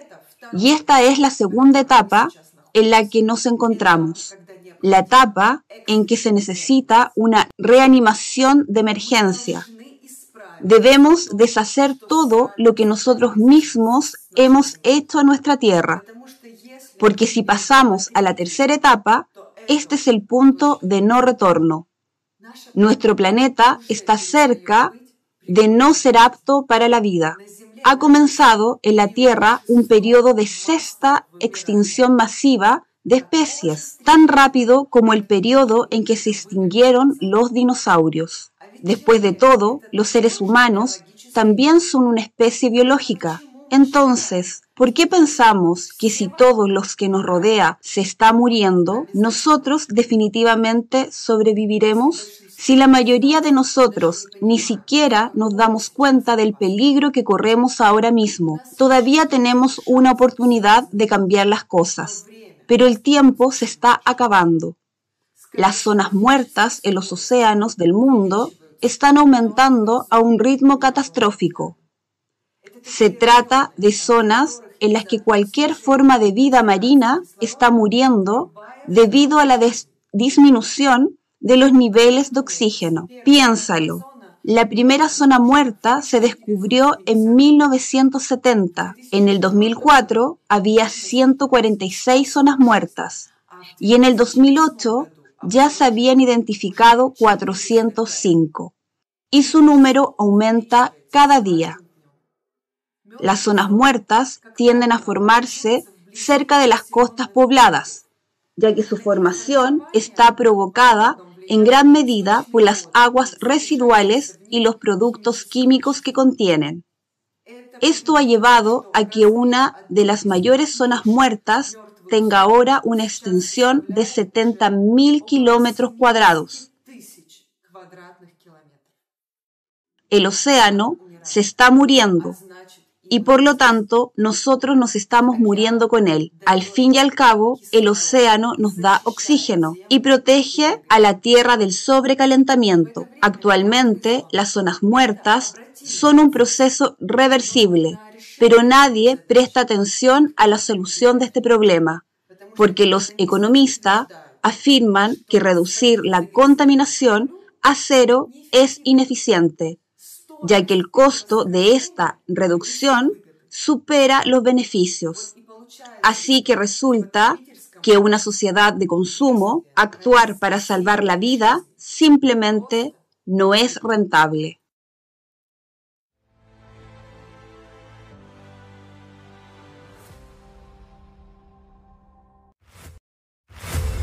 El mundo ya está dividido entre los que tienen una escasez desesperada de agua y los que aún la tienen.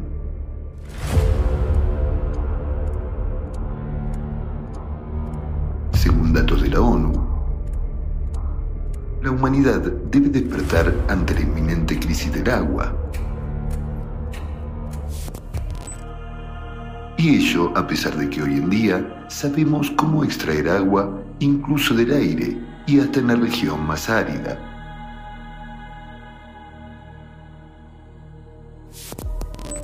Agua de la niebla.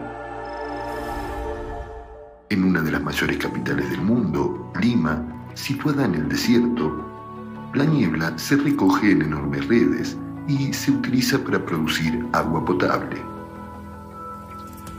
Marruecos cuenta con una de las mayores plantas que produce hasta 6.000 litros de agua potable al día a partir de la niebla. Su funcionamiento no cuesta prácticamente nada y no requiere energía externa. Agua del aire. Generadores de agua atmosférica. Permiten extraer hasta 3.000 litros de agua potable al día y se puede aumentar hasta un millón de litros. Pueden ser móviles y fijos. Pueden funcionar con cualquier fuente de energía y en cualquier clima, incluso en el árido desierto. Se utilizan para las necesidades de los militares en algunos países y están bien probadas en situaciones de emergencia. Por ejemplo, en 2010, tras el terremoto de Haití, el generador produjo miles de galones de agua limpia para beber, lavar heridas y cirugías. ¿Estás de acuerdo en morir de sed en presencia de una tecnología tan moderna?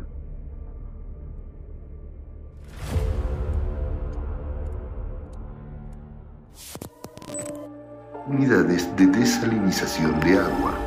En todo el mundo, unas 16.000 plantas desalinizadoras purifican el agua del océano de la sal y la convierten en agua dulce. Pueden producir millones de litros de agua dulce al día y abastecer a 300 millones de personas. Los desarrollos innovadores ya permiten que las plantas desalinizadoras sean respetuosas con el medio ambiente, que funcionen incluso con la energía de las olas del mar y que no dañen el océano. En el agua pueden retener los minerales necesarios para el río de los campos y extraer los minerales de la salmuera restante. Esto es el colmo del cinismo y la crueldad. Cuando millones de personas mueren de sed en países situados en las costas oceánicas, mientras se dispone de tales tecnologías. Esta es la esencia del formato consumista de la sociedad en la que vivimos. El retratamiento del agua. La tecnología ha superado muchas pruebas. El agua es segura incluso para beber. Y su calidad supera los estándares de la OMS. Mientras tanto,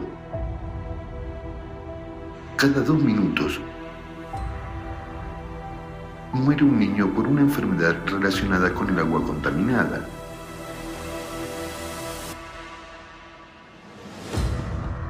Mil millones de personas en el mundo utilizan fuentes de agua potable contaminadas con heces. En 2025, la mitad de la población mundial vivirá en zonas con escasez de agua. En solo tres años será una de cada dos personas.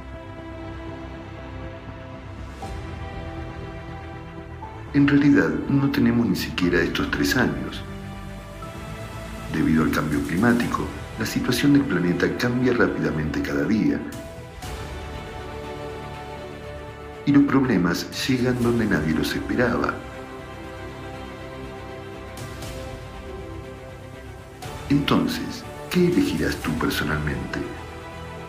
¿Morir de sed? ¿O beber agua fecal? Esa es la elección que tienes en una sociedad de consumo. Hoy en día, la humanidad dispone de todas las tecnologías necesarias para proporcionar agua potable a todo el mundo, pero en el formato consumista se gastan trillones para matar a la gente y salvar nuestras vidas es demasiado caro. Con nuestra inacción apoyamos este formato cruel, sin salida y absurdo de la sociedad de consumo. El formato en el que estos problemas nunca se resolverán, porque nuestra supervivencia para la sociedad de consumo significa ganancias. Hoy en día, el beneficio es más importante que nuestras vidas, y nuestras muertes son solo cifras secas.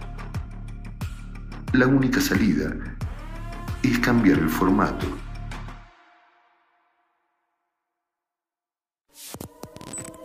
Lo más importante que puedes hacer ahora para salvar tu vida, la de tus seres queridos y la de todas las personas del planeta, es unirte e informar sobre la sociedad creativa.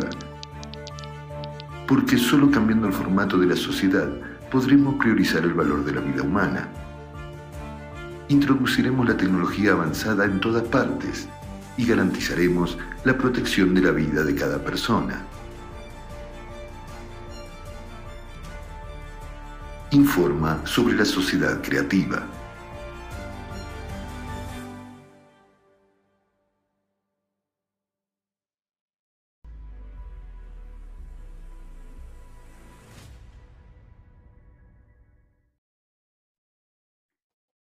Este es un ejemplo de cómo funciona la sociedad de consumo. Tenemos todo lo que necesitamos para mejorar la vida humana, pero no es accesible. Veamos otro ejemplo de cómo la sociedad de consumo nos roba la vida. Echemos un vistazo a Japón. Ya hoy los científicos de diferentes países están prediciendo un megaterremoto que ocurrirá en Japón, pero no pueden declarar esta información porque no hay solución sobre qué hacer en la actual sociedad consumista. La gente no está advertida. Veamos un video sobre este tema.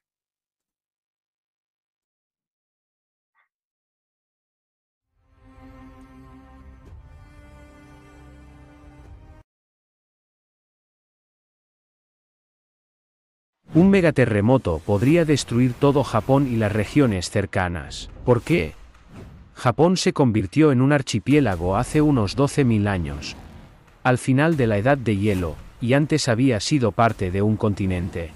Cada 12.000 años se producen en la Tierra cataclismos globales y desplazamientos tectónicos que cambian la faz del planeta, inundando algunos continentes y elevando otros. Ahora, nuestra civilización está viviendo el final de un ciclo de 12.000 años, lo que significa que se están produciendo cambios globales y catastróficos. Japón es uno de los países atrapados en el centro de los acontecimientos climáticos. El Exa Lubusin, del Instituto Smith de Física de la Tierra, predijo el terremoto de Tehoku de 2011 tres años antes del suceso analizando el ruido sísmico. Estimó que este seísmo era solo un presismo, un terremoto precursor de la gran catástrofe japonesa. Predice un terremoto de magnitud 10 en las proximidades de Japón en los próximos años. El poder destructivo de un terremoto así es hasta 32 veces más fuerte que el ocurrido en Tehoku. Nuestra civilización nunca ha experimentado un megaterremoto de estas características. Los sismólogos alemanes también predicen un nuevo terremoto en Japón en los próximos años con una magnitud de 10 o superior. Todo apunta a la fosa de Nankai.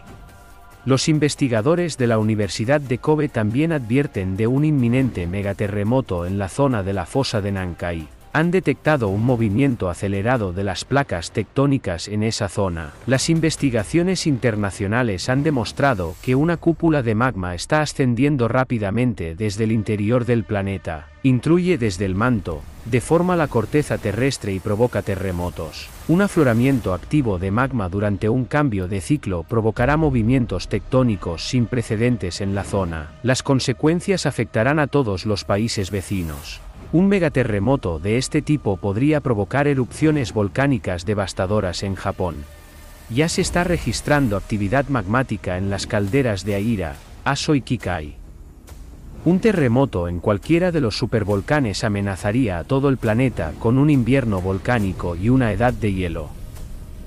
Ni siquiera una nación tan preparada para los terremotos podría resistir semejante fuerza de destrucción. Simplemente debemos advertir a la población de Japón sobre este peligro, para que pueda ser reubicada en zonas más seguras con antelación, y eso supone 126 millones de vidas humanas. Su país puede desaparecer del mapa mundial en cualquier momento. ¿Está un país tan desarrollado como Japón preparado para hacer frente al apocalipsis que se avecina? ¿Estarían otros países dispuestos a ayudarlo con el reasentamiento? En el formato actual de una sociedad de consumo, el reasentamiento de la población de un determinado país no es factible por razones económicas, políticas y de otro tipo. Un terremoto de este tipo sería un problema solo para Japón. No hay fronteras ni muros que impidan el ataque del clima. Es despiadado, y no se necesita dinero. Ante el peligro planetario, todo el potencial científico y técnico debe unirse para el futuro de la humanidad. Solo en el formato de la sociedad creativa es posible un resentamiento pacífico simultáneo de 126 millones de personas. La sociedad creativa es nuestra única salida. Al difundir esta información estás salvando la vida de miles de millones de personas. Debemos actuar hoy, ahora mismo, para que todos podamos tener un mañana.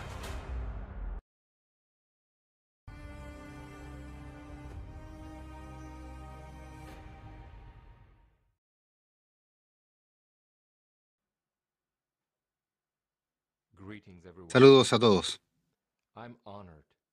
Es un honor para mí formar parte de este impresionante foro. Muchas gracias a todos los que han participado en la preparación de esto. Gracias a nuestros esfuerzos conjuntos hoy podemos expresar la verdad al mundo. Me duele mucho por las personas que sufren por el clima, que se han enfrentado a su crueldad y poder destructivo. Ahora me gustaría dirigirme a los escépticos. Me pregunto, ¿qué más? ¿Qué otra cosa más hay que mostrarles?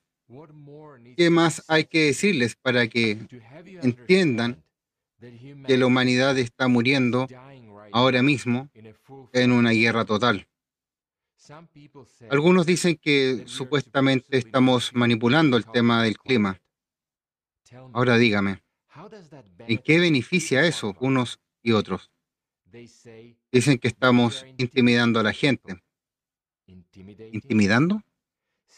¿Desde cuándo sabe la verdad significa ser? ¿Saber la verdad significa estar siendo intimidado? El clima no es una herramienta que podamos manipular. El clima es nuestro enemigo común. Llevamos meses tras nosotros para que puedan conocer la verdad, para salvar, para poder salvarse también a sus vidas, las vidas de los que no nos creen. Ahora dígame, ¿de qué sirve que gastemos muchos de nuestros recursos, de nuestras cosas, en algo que no sirve? ¿De qué nos sirve eso? Es hora de encender el cerebro y pensar en esto. Vivimos en el mismo planeta. Es nuestro único hogar. Y las catástrofes climáticas afectan a todos, aunque ahora estén ocurriendo a miles de kilómetros de usted. Cada desastre es una prueba del cambio climático en todo el planeta. Y por lo tanto, fuera de tu ventana también, aunque no lo veas todavía. La verdad es que cuando te enfrentas al poder del clima, será demasiado tarde para hacer algo al respecto. El único beneficio que me gustaría obtener es salvar mi vida y las de otras personas, porque soy humano y quiero vivir. Por eso digo la verdad abiertamente. Y ahora, me gustaría dirigirme al el clima nos está matando a todos. ¿Por qué ustedes están tan callados? ¿Por qué no dicen la verdad de que la única salida y la salvación para toda la humanidad hoy es la sociedad creativa? Esto no es algo para callar. Pueden advertir a la gente y salvar las vidas de los creyentes de todo el mundo los que les están. Pero entonces, ¿por qué no lo hacen? La epístola de Santiago dice, el que sabe hacer lo bueno no lo hace, comete pecado. ¿No lo sabían? ¿No lo saben? Nuestro silencio estamos, nos estamos matando. Porque nuestro silencio sobre el cambio climático equivale a matar. Matar a personas inocentes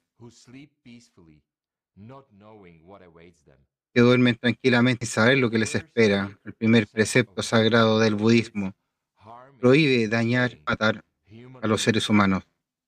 En el Islam, el mayor pecado es matar a un inocente. Entonces, ¿por qué guardan silencio? Hago un llamado a los clérigos reales de todas las religiones que sirven verdaderamente a Dios y no a Mammon, que recuerden por qué han venido a su religión, que realmente sir- sirvieron, vinieron a servir a Dios para el bien de la gente y no para ser un aprovechador. No se queden callados, hablen de la verdad, hablen de la sociedad creativa. Muchas gracias.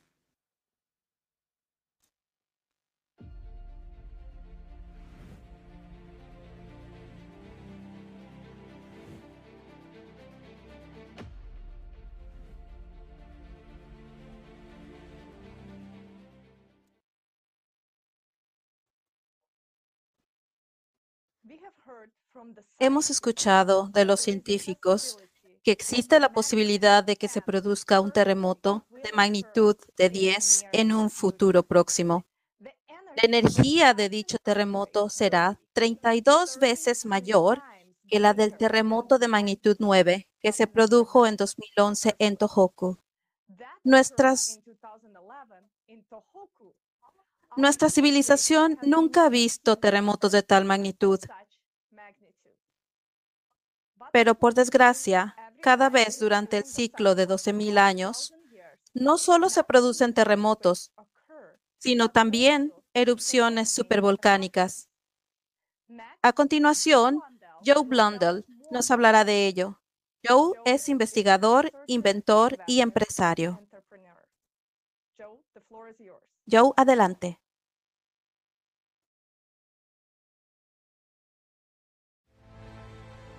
Saludos. Mi nombre es Joseph Timothy Blundell, y me gustaría agradecer a la sociedad creativa por permitirme hablar en esta histórica conferencia. Mucha gente no lo sabe, pero los griegos y los hindúes tienen leyendas sobre el ciclo de catástrofes cíclicas. Mucha gente se ha preguntado por qué estas catástrofes cíclicas pueden hacer que la civilización se establezca o la destruya por completo. En realidad es una ley física muy simple. El hecho es que la Vía Láctea tiene un gigantesco campo magnético del norte y un gigantesco campo magnético del sur. Y donde esos dos campos se encuentran, crean una oscilación de onda. Pasamos 12.500 años en la forma de onda del sur y 12.500 años en la forma de onda del norte. No parece gran cosa, ¿verdad? Pues bien, donde esas dos formas de onda se juntan representa una región del 3% del espacio que recorreremos durante 200 años. Si se rastrea esta región del 3% del espacio hasta el objeto central de la galaxia, es donde se produce la rotación constante de las estrellas. Así que la inmensidad de la energía en esta región del espacio no puede ser subestimada. Y por supuesto, es debido a esa mezcla magnética y a la inducción magnética que nuestro planeta atraviesa durante esos 200 años lo que da lugar al ciclo supervolcánico cíclico. Se podría comparar con el funcionamiento de un reloj. Hace exactamente medio gran ciclo, 12.500 años, el supervolcán Campiflegrei explotó frente a las costas de Italia. Hace exactamente un gran ciclo, entre 24.000 y 25.000 años, se produjo la erupción de Taupo en Nueva Zelanda. Hace exactamente un gran ciclo y medio, el supervolcán Campiflegrei volvió a entrar en erupción. Y hace exactamente dos grandes ciclos, esa región del espacio tenía muchos desechos volando en ella, por lo que también somos susceptibles de recibir impactos de meteoritos en esa época y por eso tenemos el cañón del diablo que se formó por el impacto de un meteorito hace exactamente 48.000 años.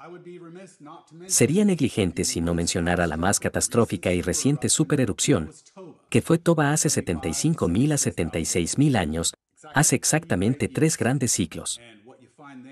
La erupción del supervolcán que tuvo lugar entonces fue tan violenta y potente que la población humana quedó reducida a unas 8.000 personas.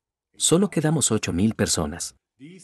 Estos eventos acaban con civilizaciones y especies enteras. La razón por la que los neandertales ya no están aquí es porque el Campiflegrey estalló hace exactamente ocho grandes ciclos y los borró del planeta. La fuerza de la que hablo es monstruosa. Para que lo entiendan, les pongo un ejemplo. Una erupción de un supervolcán equivale a la detonación de mil bombas atómicas como la de Hiroshima por segundo. Y si se toman todas las armas nucleares que tenemos en el mundo y se detonan, la potencia de la explosión sería equivalente a los primeros seis minutos de la erupción de un supervolcán, que dura una media de 49 días. Así que, dada la enormidad de la catástrofe que se avecina, ¿cómo nos preparamos para ella?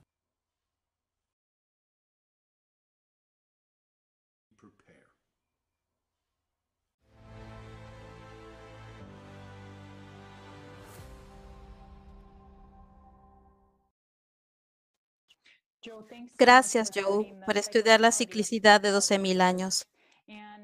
Eh, por favor, queridos espectadores, quédense con nosotros, que vamos a profundizar en los hechos de lo que ya está sucediendo a nuestro planeta y lo que podemos esperar en un futuro próximo. También queremos dar las gracias a todos los investigadores que hablan de la verdadera causa de la crisis climática. Ellos son los verdaderos científicos que se preocupan por la vida de las personas, incluso cuando un pequeño grupo de colaboracionistas las amenaza. Queremos que sepan que les honramos a ustedes y a su trabajo. Queremos anunciar que se ha creado una plataforma independiente por parte de voluntarios del proyecto Sociedad Creativa de 180 países con el apoyo de científicos, investigadores, profesionales y expertos para unir el potencial científico con el único objetivo de identificar las verdaderas causas del cambio climático, que no están relacionadas con la actividad humana buscar soluciones y proporcionar al público en general información veraz sobre los procesos que tienen lugar en el planeta. Invitamos a todos los científicos e investigadores a unirse. A continuación, vamos a ver un video sobre los terremotos y volcanes cuya intensidad y frecuencia ya están aumentando de forma anormal. Por favor, distribuyan esta información a todos los que conocen. De esto se trata, de nuestra vida y de la vida de todos en este planeta. Ahora que ustedes están viendo esta conferencia internacional, por favor, filmen un video de cómo están reaccionando, de cómo están reaccionando, de qué es lo que están experimentando al ver estas conferencias. Y envíennoslas, por favor en la sociedadcreativa.com, creativesociety.com. Ahora vamos a ver el video sobre terremotos y volcanes cuya intensidad y frecuencia están aumentando de forma anormal.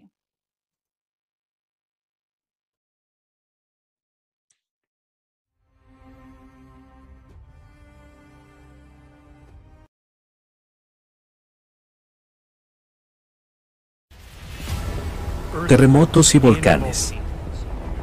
La fuerza del interior de la Tierra se manifiesta de forma imprevisible en la superficie, causando daños colosales y destruyendo toda la vida que la rodea. En los últimos años estas emisiones de energía planetaria han crecido exponencialmente a saltos gigantescos. Algo inexplicable ha comenzado a suceder.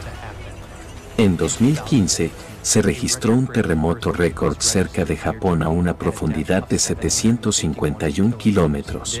Esto nunca se había visto antes y de hecho era considerado imposible por la comunidad científica. Se creía que los terremotos solo se producían en la corteza y el manto superior de la Tierra, cuando los bloques de placas litosféricas se rompían y desplazaban. A grandes profundidades, la materia es más maleable y no se comporta como un cristal quebradizo, sino como plastilina. Allí no hay nada que se pueda romper, pero los terremotos ocurren, y eso es un hecho. Lo horrible es que su número y su magnitud van en aumento.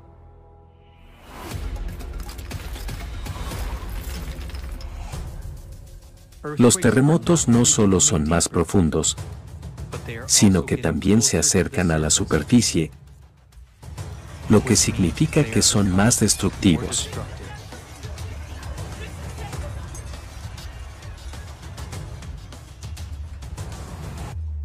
Hoy en día, cada vez más se concentran a una profundidad de unos 10 kilómetros.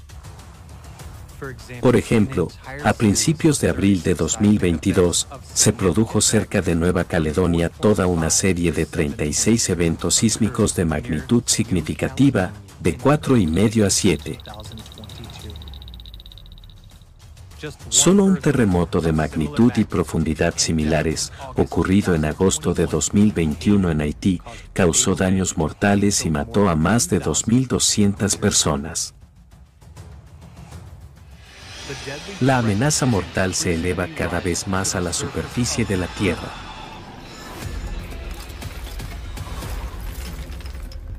Ante nuestros ojos aparecen grietas y se activan fallas.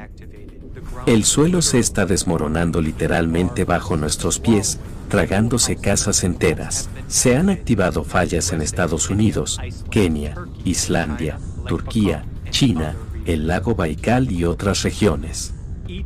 Cada una de ellas puede causar enormes daños, es un abismo que se abre bajo los pies. Yuri Kasmin, doctor en ciencias físicas y matemáticas, profesor del Instituto de Física de la Tierra, ha realizado un estudio a gran escala de los desplazamientos de la superficie terrestre en las zonas de falla. La anomalía dominante resultó ser el hundimiento de la superficie terrestre. Esto sugiere que la corteza terrestre se está separando debido a la expansión planetaria. La Tierra está literalmente a punto de estallar. El número de enjambres sísmicos observados, es decir, de agrupaciones de sacudidas rítmicas, está aumentando en el planeta. Un enjambre se caracteriza por eventos sísmicos de magnitudes casi similares que se producen a intervalos cortos en un área local.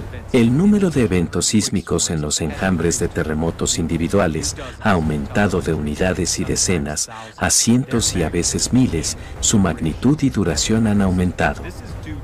Esto se debe a la intrusión de magma y gases calientes en las microgrietas de las rocas. Ahora se registran enjambres no solo en zonas de fallas y cerca de volcanes, sino también en regiones más tranquilas. La región de Palgar, en la India, situada en una región continental tranquila, comenzó a sufrir enjambres de terremotos en septiembre de 2018 y continúa hasta hoy. En solo dos años, se produjeron cerca de 5.000 terremotos de magnitud hasta 3.8 en una pequeña zona.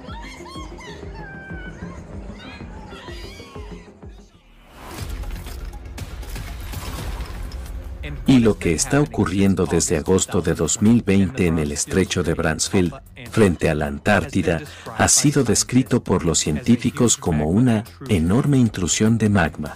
Se han detectado unos 85.000 terremotos en los primeros seis meses, con una magnitud máxima de 6.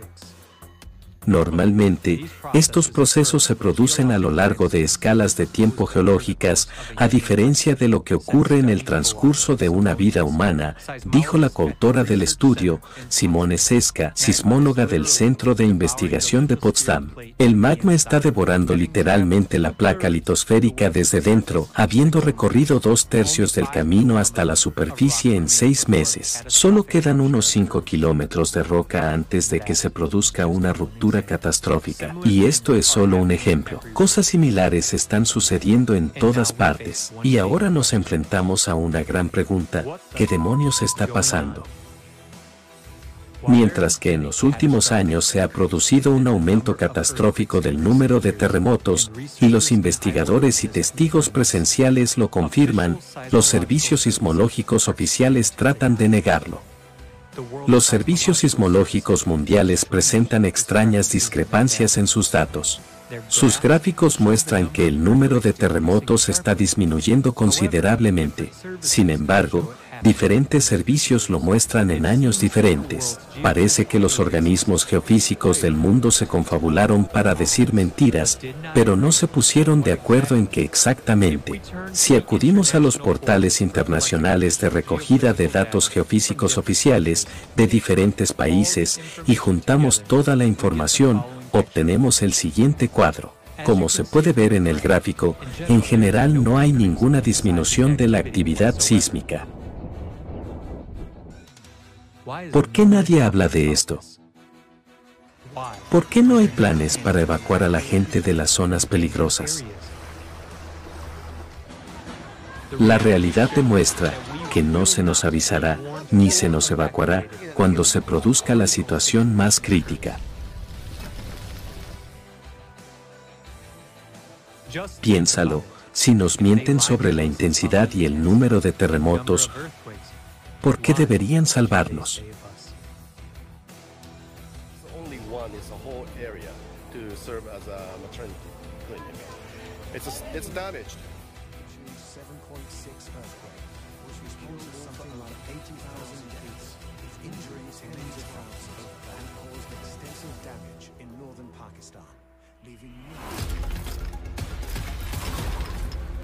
Es bastante desalentador que el número de terremotos de magnitud 3 a 4 en la base de datos haya disminuido 10 veces.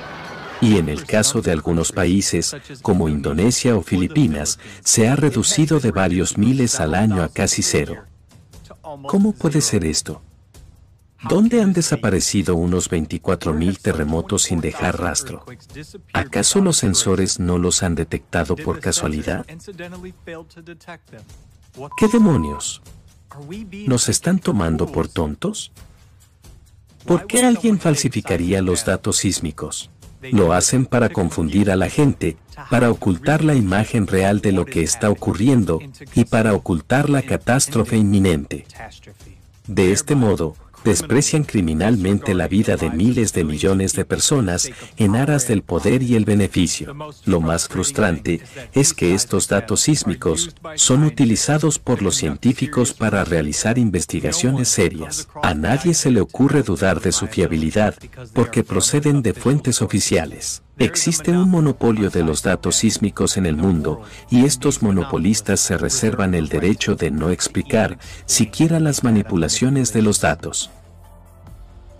Y mientras estos colaboracionistas se dedican a falsificar datos, en las entrañas de la Tierra se está gestando un apocalipsis magmático.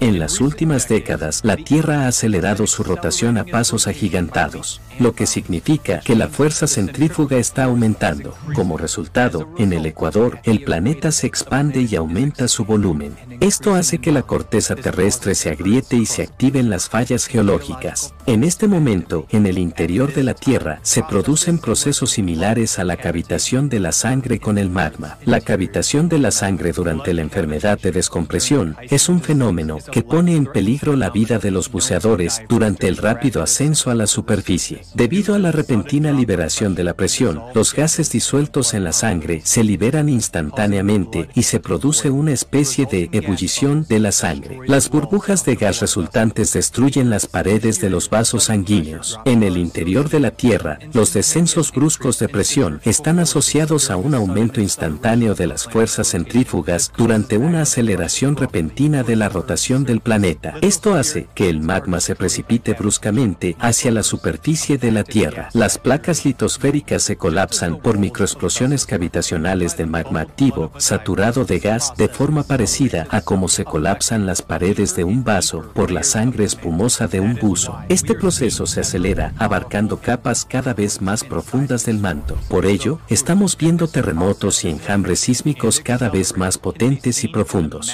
La prueba de que este proceso va en aumento y se acelera se puede ver en el enorme terremoto de doble profundidad en Perú. Mientras tanto, la expansión e intensificación de la presión sobre la corteza debido a la cavitación del magma sirve para intensificar el proceso de erosión. ¿Qué significa esto para nosotros? Pronto veremos erupciones y terremotos de una magnitud que nuestra civilización nunca ha experimentado.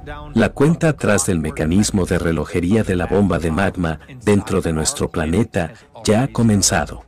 Bajo la embestida de un ataque masivo, desde el interior de la Tierra, la corteza oceánica más delgada ya está cediendo su posición. El océano ha contenido hasta ahora esta potencia, pero las erupciones están pasando a la fase terrestre. Tonga es la prueba más clara de ello. Tiene el mayor número de terremotos de foco profundo, y solo la erupción del volcán Unga Tonga, Unga Apai, del 15 de enero de 2022 afectó al 80% de la población de la región circundante. Si un volcán puede hacer eso, ¿qué podemos esperar de una erupción masiva de volcanes terrestres? Al fin y al cabo, ya observamos su sincronización. La corteza continental más gruesa aguanta por ahora, pero no durará mucho. Esto amenaza con provocar un invierno volcánico y una nueva edad de hielo.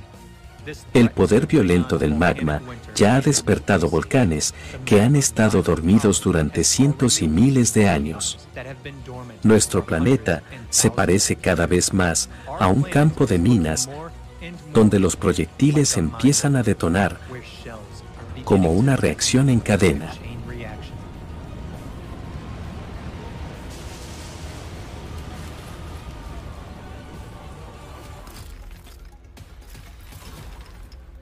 Pero una amenaza aún mayor se cierne sobre los volcanes que aún no han despertado. Gigantes como Yellowstone, Campi Flegrei, el Bruce, la H, Kikai, son llamados volcanes del día del juicio final, porque la erupción de cualquiera de ellos podría llevar a la extinción de toda la vida en la Tierra. Han contenido el poder del interior de la Tierra durante milenios, pero ahora están mostrando signos de activación. Cuando el magma, que se encuentra bajo estos volcanes, alcanza un punto crítico, la escala de la catástrofe es difícil de imaginar. Nuestro planeta se está desmoronando, pero estamos ocupados en otra cosa. Los interminables problemas del formato consumista nos tapan los ojos, no nos permiten ver lo principal. Nos engañan con la manipulación de datos. Las estadísticas de los terremotos se manipulan de la misma manera que los datos de la temperatura. Los que lo hacen se callan, algunos por dinero y otros quizás para no asustar a la gente y sembrar el pánico para que la gente viva sus últimos días en paz. People die inside the, I mean the dead body inside the house. It's a nightmare. Well, I'm pretty well fucked. Uh, I fell through that hole. Para que vayamos directamente al precipicio, con los ojos cerrados, mientras alguien lo sabe, pero se esconde deliberadamente o tiene miedo de decir la verdad. Pero todavía tenemos una oportunidad y por eso tenemos que decir la verdad. Podremos resistir los cataclismos si unimos el potencial científico.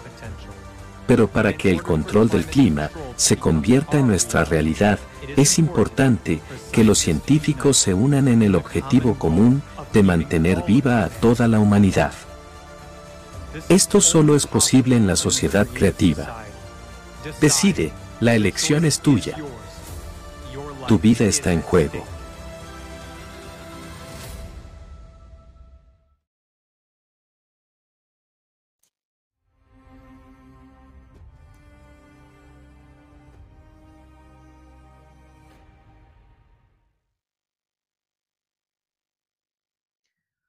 Es un crimen contra la humanidad suprimir estos hechos. Se pueden preguntar por qué se suprimen estos hechos, por qué se ocultan. Para prolongar una existencia pacífica mientras la sociedad de consumo sigue consumiéndose entre sí y a nuestro planeta. Y quiero preguntarles, ¿por qué guardamos silencio? ¿Creemos que viviremos más tranquilos así?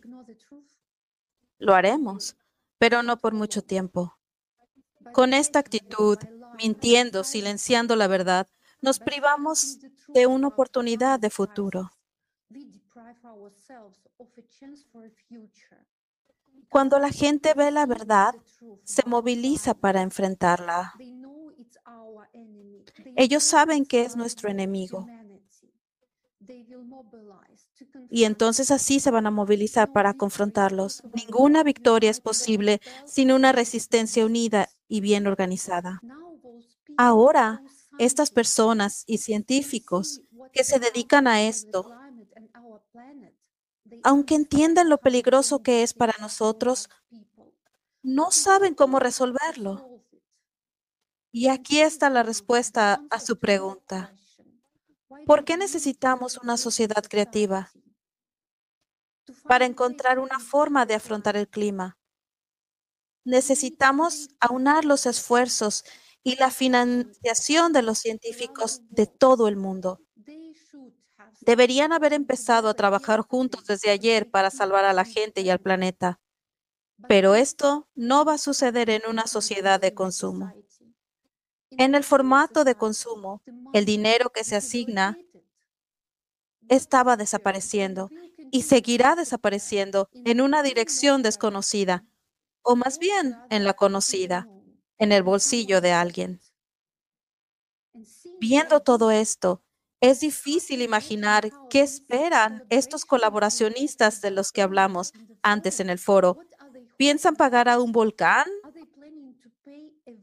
¿O a un terremoto con el dinero que obtengan por falsear los datos? Sus acciones son absurdas porque, presas del pánico, intentan tapar todos los agujeros por los que se filtra la verdad y su imperio de mentiras se está desmoronando. Y mientras tanto, millones de personas ya están perdiendo sus casas y se ven obligadas a buscar refugio en otros países. La gente huye en busca de una vida mejor, pero en la, en la sociedad de consumo se convierte en una mercancía. A continuación, conocerán más sobre las penurias de la vida de los refugiados.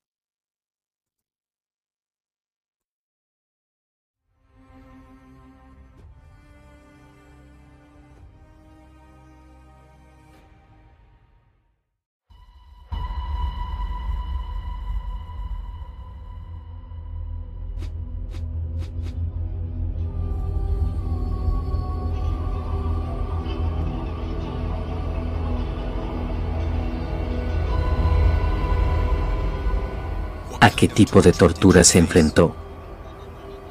Nos quemaban vivos. Golpeaban sin piedad a nuestras madres, hermanas e hijos. Violaban en grupo a las mujeres y las quemaban vivas después de violarlas. Hemos venido aquí para salvar la vida de nuestras madres y hermanas. Siglo XXI. ¿Qué nos pasa? La crueldad sin límites, la inhumanidad, se han convertido en la base de nuestra sociedad. Nadie está seguro de su seguridad. Hoy en día, los conflictos militares y los desastres climáticos surgen en cualquier momento, en cualquier parte del mundo. Hoy en día, un refugiado es una perspectiva al 100% para cada habitante de nuestro planeta. ¿Sabes lo que es ser un refugiado? Aquí, en el campo de refugiados de Cutupalón, es como una prisión.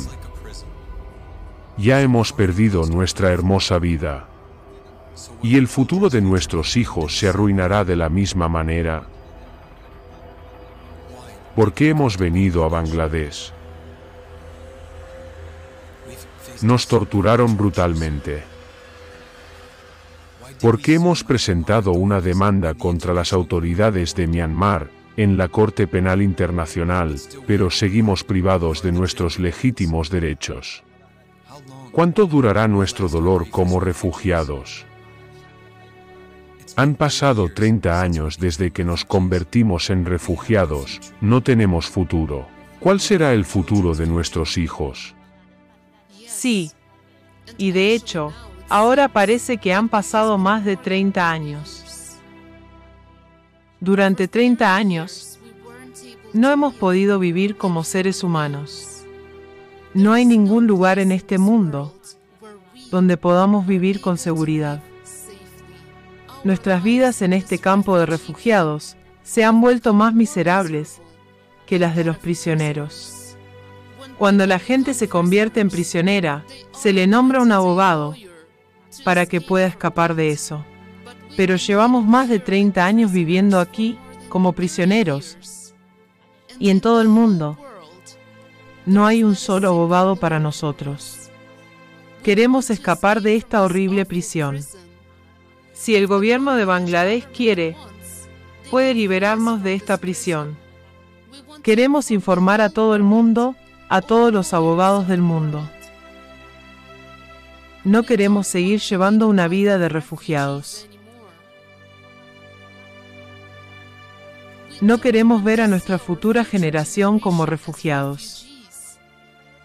Nos habríamos suicidado si hubiéramos conocido de antemano la miseria de la vida de refugiados. Hoy los campos de refugiados son campos de muerte y de concentración. Y esto es el resultado del trabajo de la ONU y otras organizaciones destinadas a ayudar a los refugiados. Estas son las realidades del formato de sociedad consumista en el que todos vivimos. Es el formato de la inhumanidad, de la indiferencia hacia el otro, de la crueldad extrema y de la irresponsabilidad por lo que sucede. Ningún cambio de estos o de aquellos representantes del poder mejorará la situación, a menos que se cambien las condiciones. Para cambiar esta situación, es necesario cambiar el formato de las relaciones entre las personas y la sociedad en su conjunto. Necesitamos un formato en el que el valor de la vida humana, su seguridad y protección estén garantizados para todos. Y la humanidad, la ayuda mutua y el apoyo serán la base de las interrelaciones entre las personas. La única solución es construir la sociedad creativa. Si no se cambia nada ahora, mañana cada uno de nosotros se encontrará en este campo de concentración. Y esa es la mejor perspectiva para ti como refugiado. Las condiciones allí son terribles y son muy, muy malas. Hay gente viviendo en cada campamento, tal vez 100 tiendas de campaña, o algo así. Entre las tiendas no hay espacio, no hay espacio seguro. Durante mi última visita al campamento, vi algunos niños sin zapatos cuando estaba nevando. Y a algunos niños no les importaba el frío. Y algunos padres se quedaban despiertos durante toda la noche para proteger a sus hijos del frío. Porque allí no había calefactores porque es difícil llevar un calefactor para la noche. Porque es solo una tienda de campaña, así que es peligroso. Así que creo que el problema es que todas las ONG deberían centrarse en cómo mejorar la situación, más que en cómo darle esperanza durante dos semanas y acabar con ella.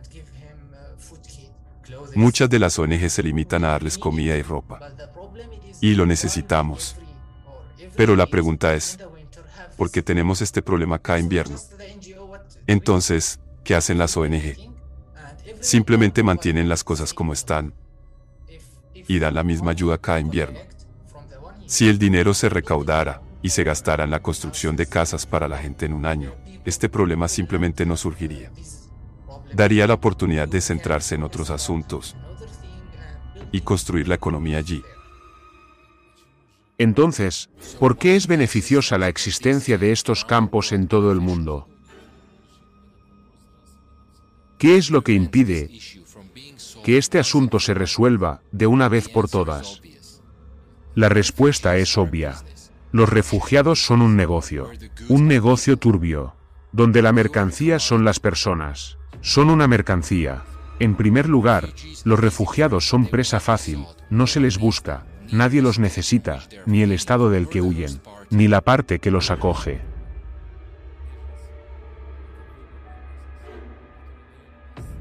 En segundo lugar, los refugiados son un negocio rentable, que produce un beneficio constante. Se pueden vender varias veces con una inversión mínima, obteniendo unos ingresos máximos. En tercer lugar, un refugiado es una mercancía que tiene una demanda constante para el comercio sexual, la mano de obra barata y el comercio de órganos. En cuarto lugar, los campos de refugiados son una fuente de ingresos, tanto oficiales como no oficiales, para los que trabajan en los propios campos y para los que trabajan para las organizaciones internacionales. En quinto lugar, en el formato de consumo, este monstruoso negocio no puede detenerse, porque existe una demanda inagotable. Las autoridades estatales están implicadas, y siempre habrá razones, para que la gente se vea obligada a huir. En este negocio hay muchos cazadores furtivos, hay muchos acechadores, hay muchos cazadores, y estas personas se apoderan de las cosas. Así que el gobierno también es consciente de ello. Las aduanas están al tanto, los guardias costeros están al tanto, de por ejemplo, qué barco se mueve desde dónde y hacia dónde. Así que del punto A al punto B, sí, es un negocio, y todo el mundo está involucrado, de nuevo. Debido a la guerra, en la mayoría de los países en los que la gente necesita un lugar para desplazarse, hay muchos estafadores en el mercado que dicen que de acuerdo, usted me paga una cantidad determinada y yo llevo a su familia sana y salva. Si el estafador es un carnicero, la familia queda destrozada y nunca sabrá si sus familiares están ilesos porque la intención de los estafadores es simplemente sacarles lo que necesitan. Así que o la familia está muerta o algo así. La epidemia de la trata de personas es mundial y no se trata solo de una determinada nacionalidad o de una región diferente. Hemos oído hablar de niñas, de tan solo 8 años, que están embarazadas en estos campos de refugiados. Nos ha faltado toda una parte de estos campos de refugiados, en los que las personas las recogen en furgonetas y las trasladan a otro lugar. Y esto no va a parar pronto, a juzgar por la cantidad de campos de refugiados que hay y la cantidad de personas que llegan a ellos. El campo de refugiados suena muy absurdo, pero hay que entender esto y cómo funciona. Es difícil encontrar chicas o chicos guapos en un campo de refugiados. Hago hincapié en los chicos y las chicas, porque los chicos jóvenes también están bien solicitados. Entiendan esto. Así que incluso los chicos no están a salvo. Cuanto más blanco, mejor. La piel blanca está en demanda en el comercio de la carne. Lo digo en serio. Los niños del campo de refugiados son como los cacahuetes. La razón por la que los comparé con cacahuetes es porque son un relleno, son solo un relleno. Si el lote está incompleto, ok, llenamos un poco más. Tómalos de este campo de refugiados. Cientos de miles de personas mueren en conflictos militares, y millones se convierten en refugiados. Mientras la sociedad se base en el principio de divide y vencerás, mientras haya una lucha constante por los recursos, la confrontación y la división de las esferas de influencia, ningún ser humano estará a salvo. No hay nada más valioso que la vida humana. Es fácil quitarla, pero imposible devolverla. La mayoría de las organizaciones están sufriendo la reducción de fondos para apoyar a los refugiados. ¿Por qué? Las cuestiones políticas juegan un papel importante. La duplicidad.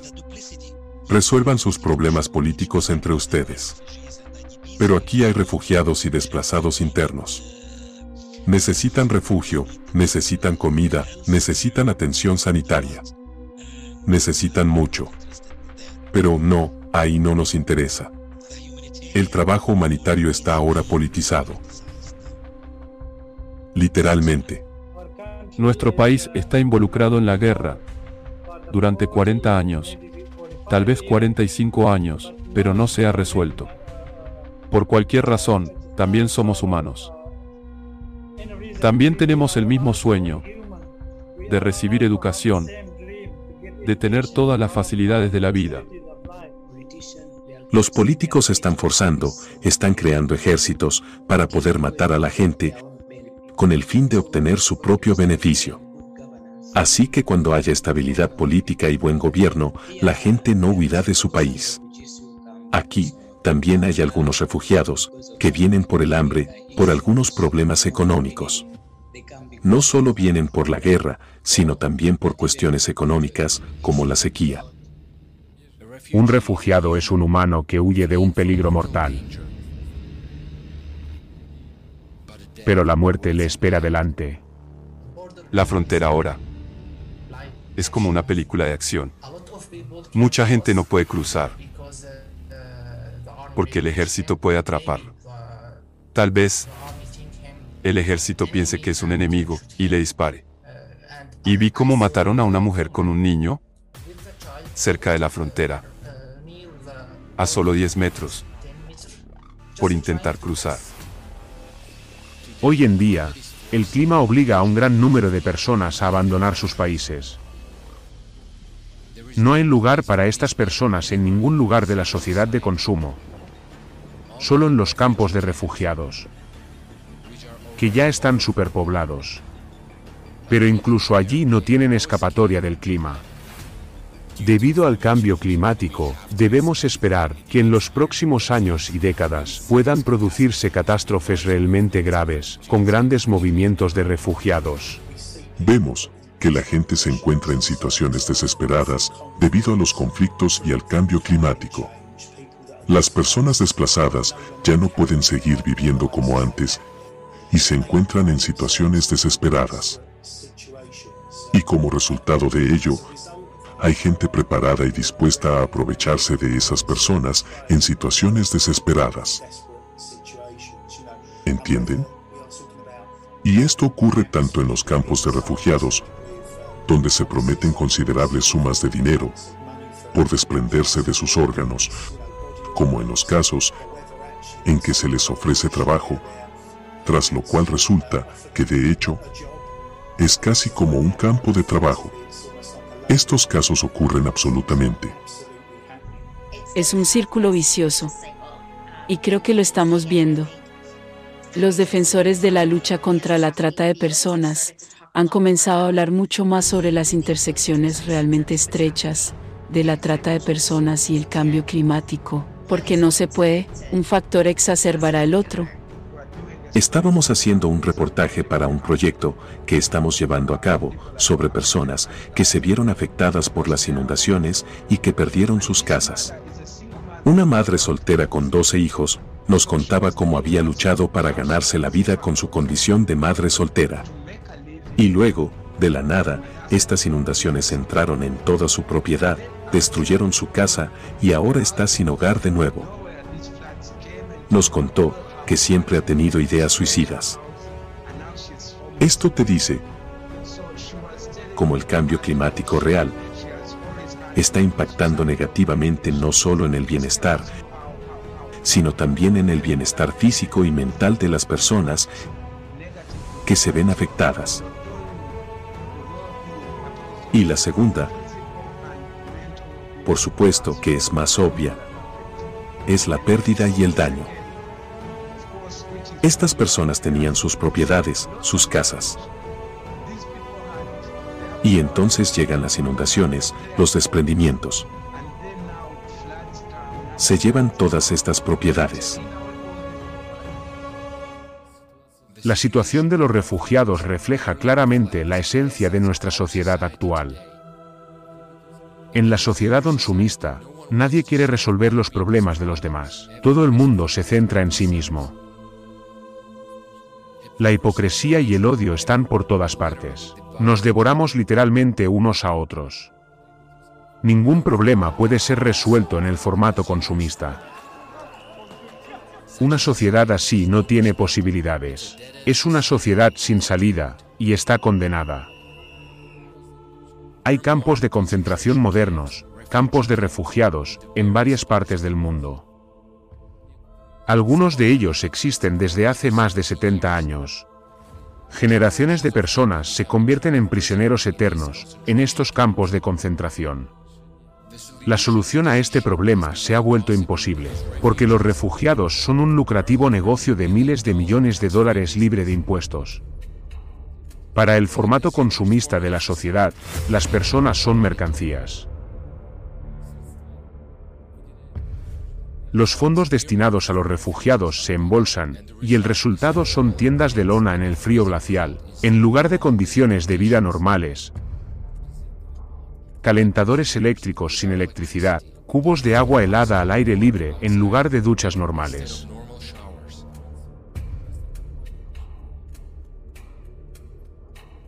Los refugiados son personas atrapadas entre estados, sin derechos ni protección, se convierten en presa fácil para los traficantes. Los niños son demandados en el mercado de órganos y como esclavos sexuales. Por eso nadie hace nada para ayudar a la gente, porque un campo de refugiados es tan lucrativo como una plataforma petrolífera. Solo que no es oro negro lo que se bombea, sino vidas humanas. La situación con el clima y los constantes conflictos militares llevarán a que todos nos convirtamos en refugiados. ¿Y qué pasará? Acabaremos en campos de concentración, donde nos mataremos unos a otros, por un sorbo de agua y un trozo de pan. Si no cambiamos el formato consumista, eso sucederá. Y no ocurrirá en décadas, sino en los próximos años. Todos los que sigan vivos, quedarán atrapados en esta trituradora de carne.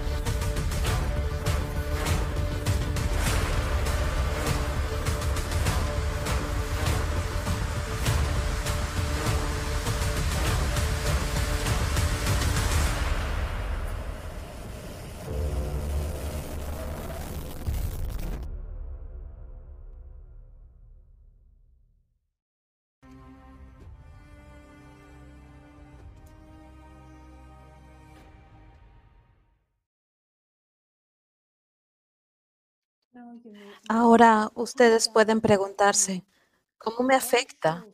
¿Por qué mostrar tales horrores? ¿Por qué necesito esta información? Les afecta directamente. Imagínate que tu hijo, tu niña, de repente tiene que ir a algún sitio sin ti. Da miedo pensarlo, ¿verdad?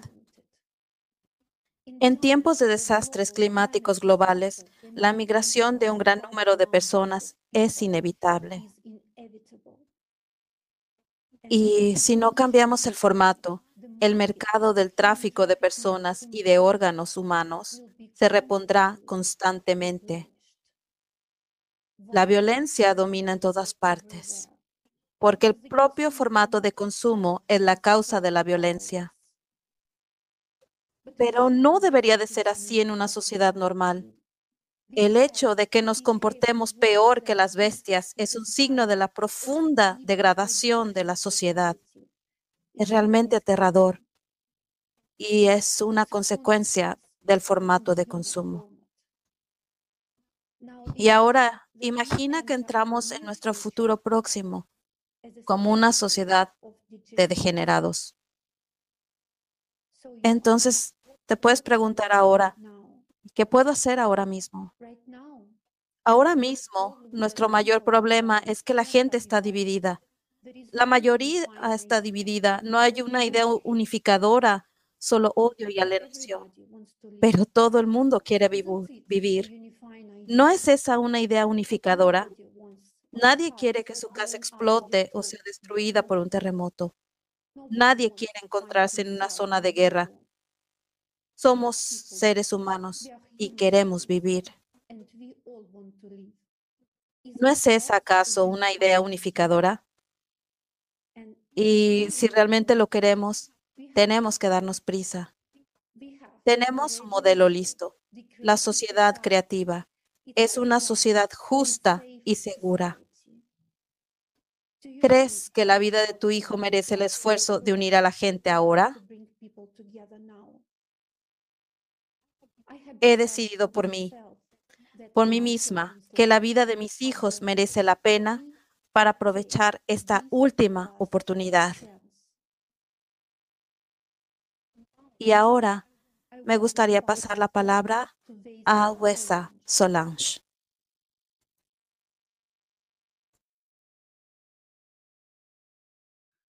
I'm from Angola, but I'm currently living in South Africa.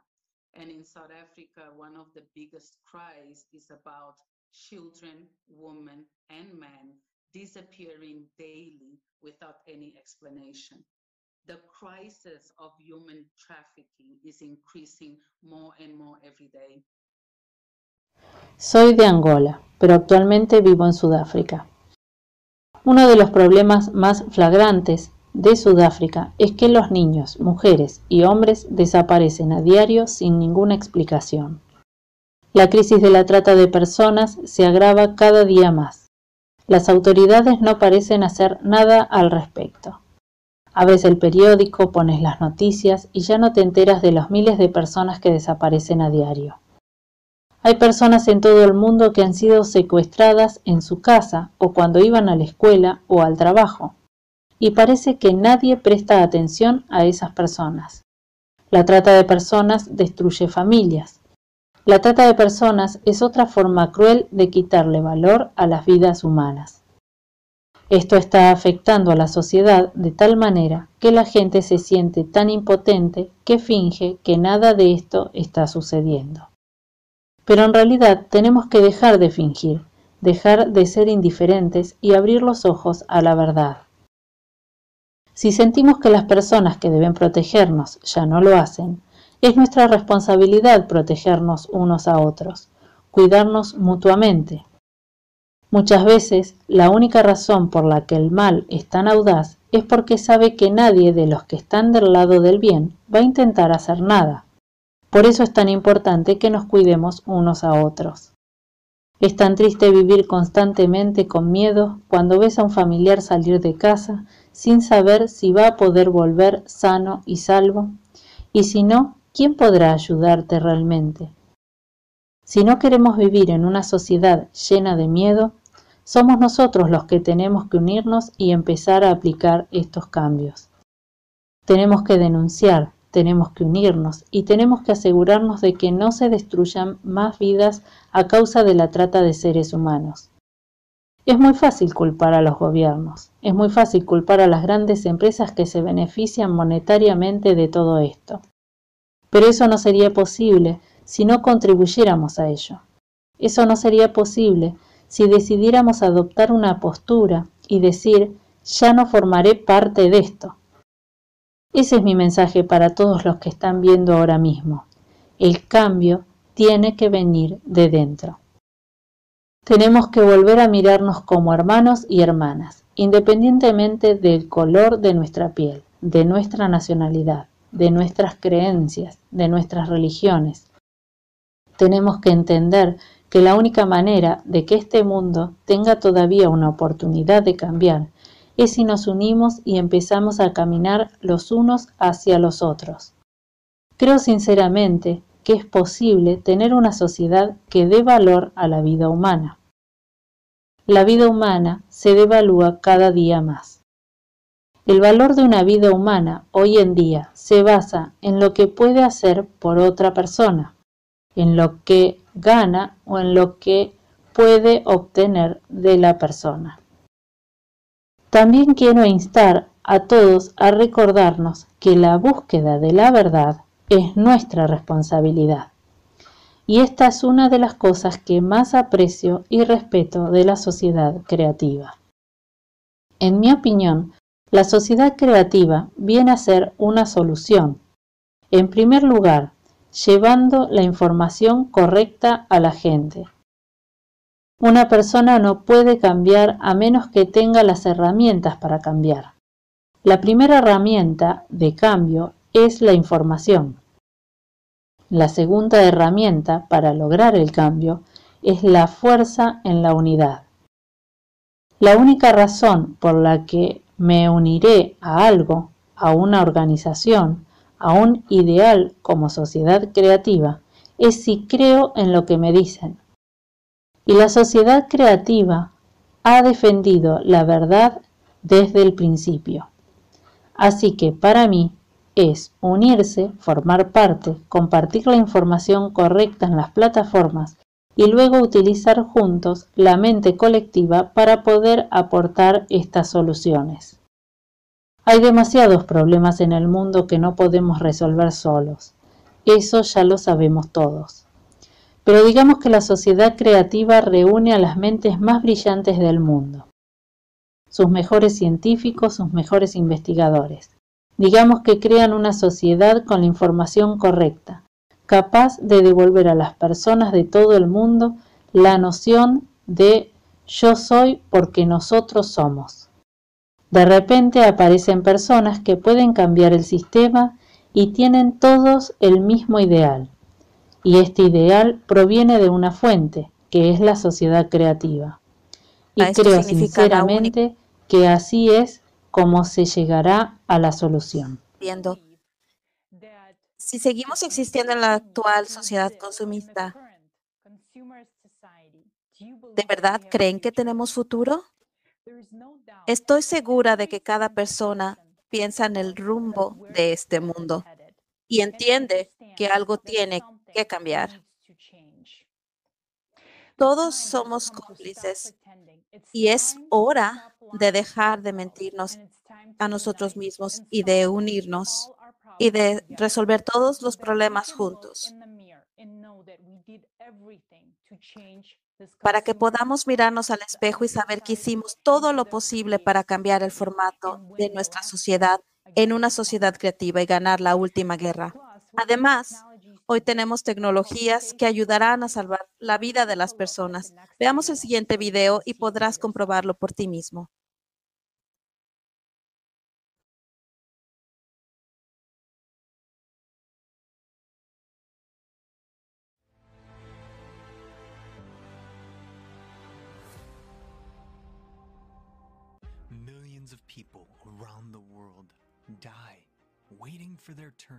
To get an organ transplant. In China alone, one and a half million people are on the waiting list. In the US, about 17 people a day die. Millones de personas en todo el mundo mueren esperando su turno para recibir un trasplante de órgano. Solo en China hay un millón y medio de personas en lista de espera. En Estados Unidos mueren unas 17 personas al día esperando un donante. Y para conseguir un nuevo riñón, un órgano muy demandado, hay que esperar de 3 a 5 años. En India, solo el 3% de lo que lo necesitan lo reciben. Dime, ¿tú qué harás si tú y tus seres queridos necesitan un trasplante de órganos? ¿Estás seguro de que vivirás lo suficiente para que te toque? He aquí los métodos bárbaros que se utilizan para resolver este problema en la sociedad de consumo actual. Cada hora se vende un riñón en el mercado negro. Los niños son desmantelados por piezas de recambio como si fueran un juego de construcción para ganar hasta un millón de euros en órganos. ¿Estás tranquilo hoy cuando tu hijo está fuera de casa? En las granjas humanas se obligan a las niñas adolescentes a dar a luz a los bebés para venderlos. Hay aldeas de riñones en todo el mundo, donde cada residente ya ha vendido un riñón. Los padres se ven obligados a vender a alguno de sus hijos para poder alimentar a los demás. El robo de órganos puede producirse incluso durante una operación y la persona no sospecha que se ha despertado sin un órgano sano. Y ello a pesar de que ya existe una solución eficaz que puede salvar la vida de estas personas. Hoy en día se está desarrollando rápidamente la tecnología de impresión de órganos en 3D.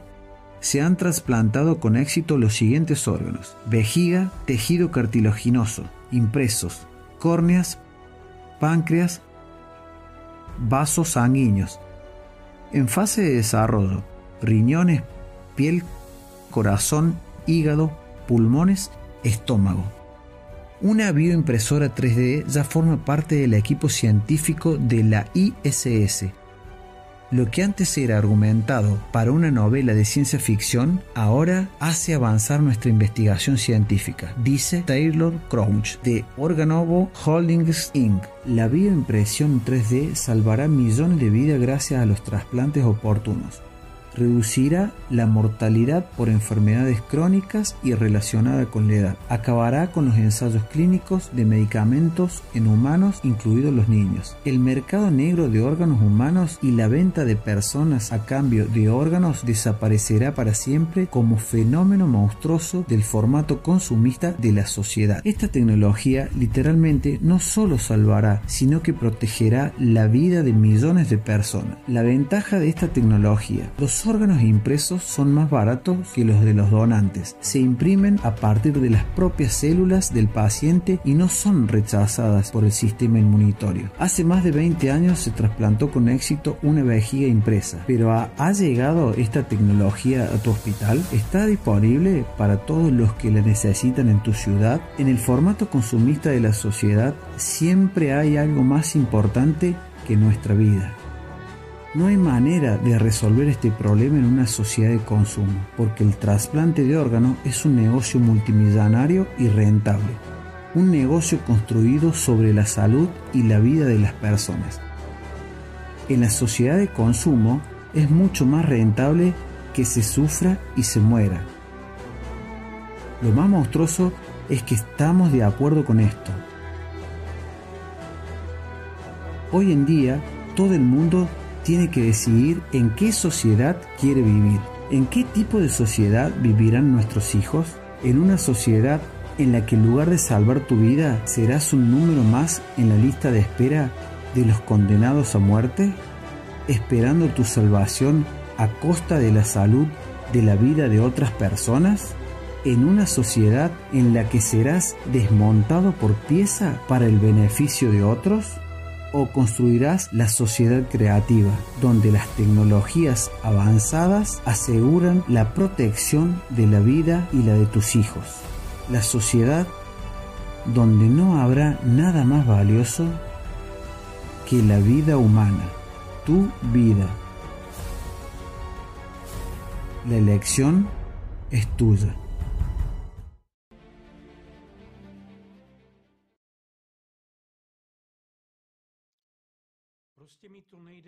Esto es simplemente impensable. Se vende a la gente como si fuera ganado. Se ganan miles de millones de dólares con el tráfico de personas y de órganos humanos. Los niños son desmembrados por partes. Se gastan miles de millones de dólares en matar gente en lugar de financiar tecnologías innovadoras para salvar vidas. ¿Hemos perdido la cabeza?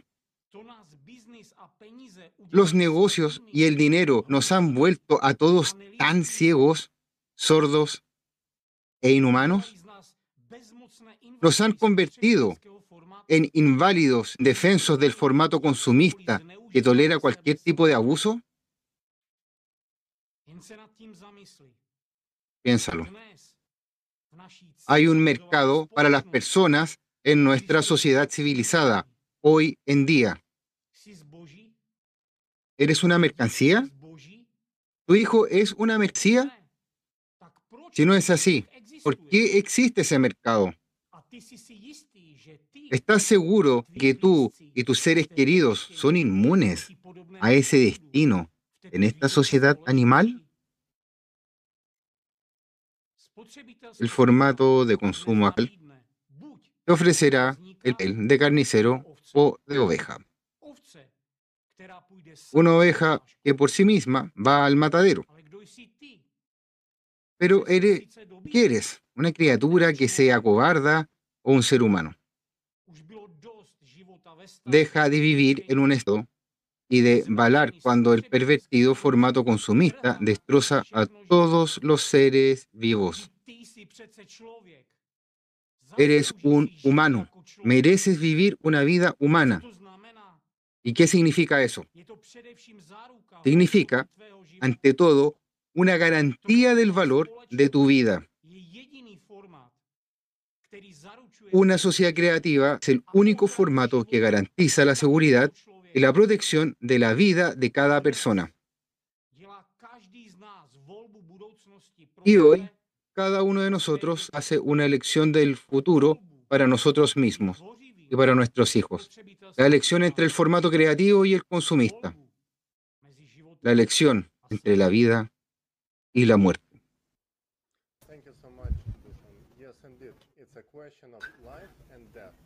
Sí, estoy de acuerdo, es una cuestión de vida o muerte. Ahora me gustaría presentar, me gustaría invitarlos a todos a que dejen sus comentarios debajo de este video. Envíen sus comentarios por favor en la página de Facebook y nos envíen sus comentarios al mail info arroba creativesociety.com.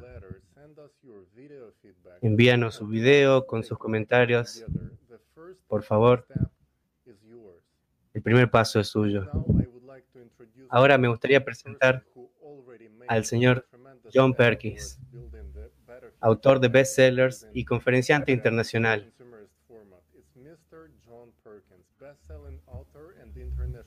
Un activista más conocido por su libro único Confesiones de un sicario económico, sobre los profesionales altamente pagados que engañan a los países de todo el mundo en billones de dólares. Muestra el formato consumista en el que todos vivimos, un sistema de corporatocracia y codicia. Por favor, señor Perkins, la palabra es suya.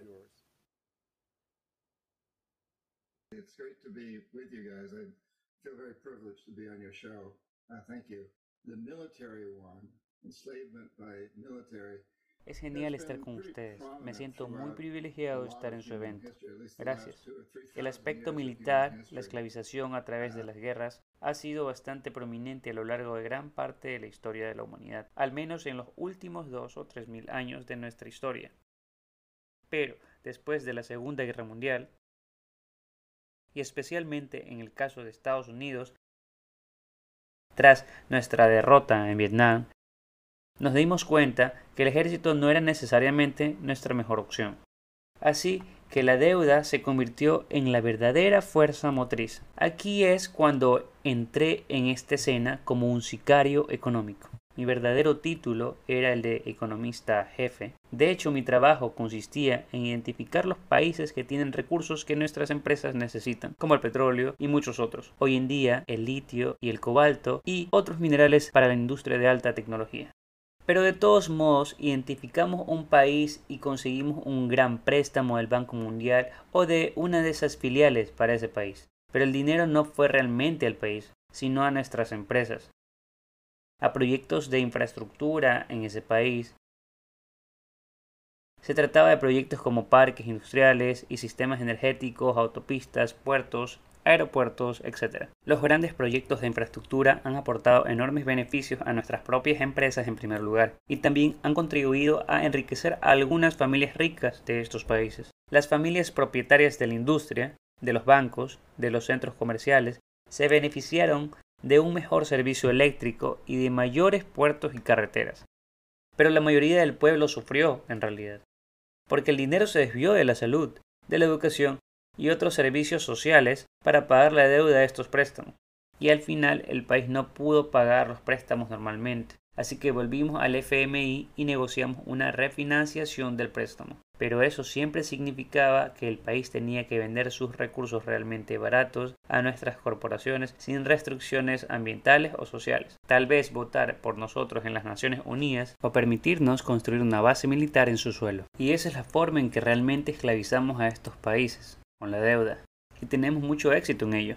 Un gran ejemplo que cité en mi libro es Colombia, un país donde he pasado mucho tiempo. Tuve una oficina en Colombia, hemos apoyado una fuerza policial en Colombia y el entrenamiento militar de soldados colombianos durante años, con la excusa de que lo que estamos haciendo es entrenarlos para luchar contra narcotraficantes, que están enviando narcóticos y cocaína principalmente a los Estados Unidos. El hecho es que muchas de estas tropas se están utilizando para proteger a las corporaciones estadounidenses, a las compañías petroleras y a otras empresas que se ven amenazadas. Pueden estar amenazadas por los terroristas, pero en cierto modo algunas de las amenazas son realmente legítimas desde el punto de vista de la gente.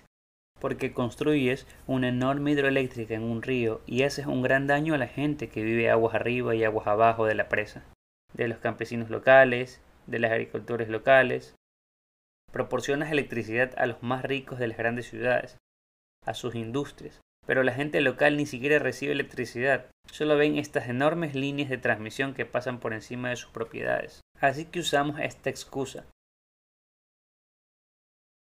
La militarización para luchar contra el terrorismo o para proteger de algún enemigo percibido. Aunque la verdadera razón para hacer esto es establecernos como una potencia en estos países y proteger nuestros propios negocios. La deuda que asumen estos países tiene que ser pagada de alguna manera. Y normalmente se paga engañando a la mayoría de gente del país. Así se quita dinero de la educación, del cuidado de la salud y otros servicios sociales para pagar los intereses de la deuda. Y entonces ocurre lo siguiente. Cuando los intereses y la deuda no pueden ser pagados, lo cual es intencional. Es cierto, tratamos de establecer estos préstamos, y con nosotros me refiero al sistema, a los que yo llamo asesinos económicos. Diseñamos estos préstamos de una manera que casi no se pueden pagar. Y la garantía de los préstamos es el recurso que todavía se encuentra en los suelos. El petróleo, el litio, lo que sea. Así, en algún momento vamos a decir, oye, ya que no pueden pagar sus deudas, queremos acceder a su petróleo y a su litio. Y en ese punto a menudo causamos un tremendo daño a los entornos y sistemas locales. Así, los habitantes de las zonas en las que se extrae petróleo o se explotan minas o por las que pasan oleoductos se ven terriblemente perjudicados por ello. Y en última instancia todo el país se ve perjudicado. Este es un sistema económico global que se consume a sí mismo hasta la extinción. Es un sistema muy destructivo. En resumen, se basa en el objetivo de maximizar los beneficios a corto plazo sin tener en cuenta los costos sociales y medioambientales. Hice esto durante muchos años porque pensé que estaba haciendo lo correcto. Aprendí en la escuela de negocios y el Banco Mundial y todas estas instituciones promueven la idea de que cuando se invierte, cuando se ponen todos estos préstamos a un país y se invierte en infraestructura, la economía crece, el país prospera. Además, podemos demostrar estadísticamente que eso ocurre porque medimos el crecimiento y la prosperidad por el Producto Interno Bruto, el PIB. En Estados Unidos hay tres individuos que tienen tanta riqueza como la mitad del país, Así que incluso se puede hacer un cálculo aproximado en un papel y se verá que si estas tres personas ganaron un 10% en sus activos el año pasado, mientras que la mitad del país perdió un 3% y la otra mitad se mantuvo igual, se vería un crecimiento del PIB de casi el 4%. Parecía que todo el país prosperó, pero en realidad solo tres individuos prosperaron, todos los demás permanecieron iguales o empeoraron. Y si es cierto, en un país en el que tres individuos poseen tanta riqueza como la mitad del país, ¿qué piensan de muchos de los países de África y América Latina? Y de otros lugares en los que tres individuos poseen tanta riqueza como el 90% de la población o el 95%. Así que es un sistema que está sesgado. Las medidas están sesgadas a favor de los ricos. Gracias, doctor Kennedy, por plantear estos importantes temas. Es inimaginable que tres milésimas por ciento de la población mundial posea la mayor parte de la riqueza del mundo. Esto tiene graves repercusiones en nuestra sociedad y tiene que cambiar. Veamos un video que muestra la solución.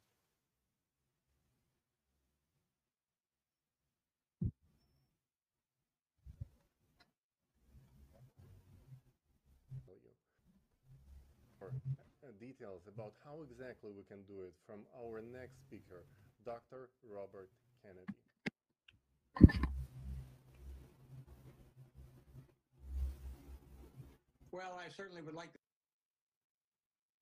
Ciertamente, me gustaría agradecer a los organizadores que me hayan invitado a hablar. Es un gran honor y un privilegio unirse a un grupo tan distinguido. De lo que me gustaría hablar hoy es de algo que creo que la mayoría de ustedes conoce muy bien. Es decir, los problemas a los que nos enfrentamos al vivir en estos tiempos tan difíciles y traumáticos. Nos enfrentamos a retos que crecen cada día, desafíos que no solo amenazan nuestro bienestar, sino quizás nuestra propia existencia en este planeta. Desgraciadamente, diría que hasta ahora nuestras respuestas a muchos de estos retos se han caracterizado por la negación, la confusión, el desacuerdo y el retraso. A menudo impulsados no solo por la ignorancia, sino por la codicia o las agendas nacionales en oposición con las necesidades más amplias de nuestros ciudadanos y de la gran comunidad internacional. En el poco tiempo que dispongo, permítanme mencionar dos retos que creo que también deben ser abordados junto con los muchos otros que ustedes tratarán en este programa o que ya han tratado en él. En primer lugar, me gustaría mencionar la continua proliferación de armas de destrucción masiva. A pesar de que contamos con tratados, como el Tratado de No Proliferación de Armas Nucleares y las convenciones sobre armas químicas y biológicas que incluyen meramente a todas las naciones, hoy en día estados permanecen al margen de estos tratados y se saben que tienen o están desarrollando armas nucleares o de otro tipo de destrucción masiva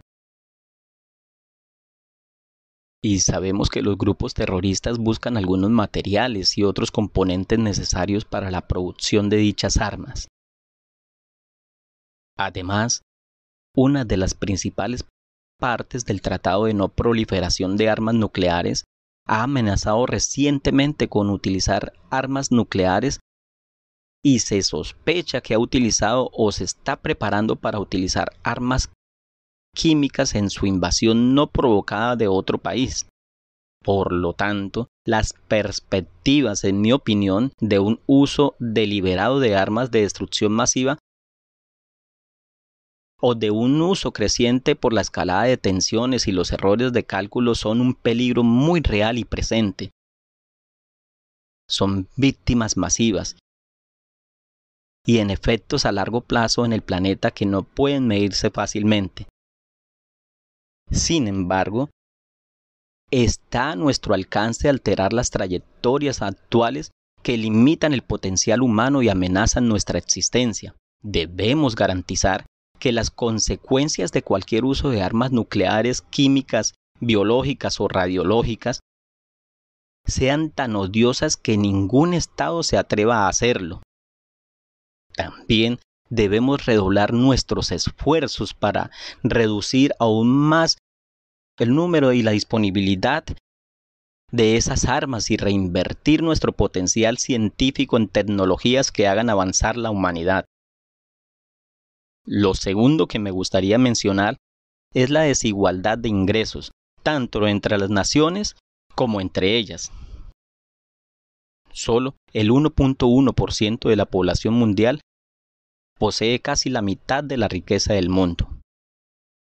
Más del 55% de la población mundial posee solo el 1.3% del total de la riqueza mundial.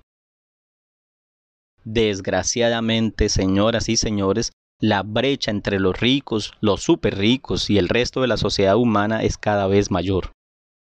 Además, el COVID ha agravado el problema, el año 2020 marcó el mayor aumento registrado en la participación de los multimillonarios en la riqueza mundial. Esta desigualdad no solo genera desprecio, sino también descontento entre las personas y las naciones más pobres, y da lugar a conflictos dentro de las naciones y entre ellas. Lamentablemente, también tiene un efecto significativamente adverso en el crecimiento económico tan esencial para la mejora de la humanidad. Es cierto que en las últimas cuatro décadas la pobreza extrema se ha reducido significativamente en algunas partes del mundo. La economía mundial ha crecido.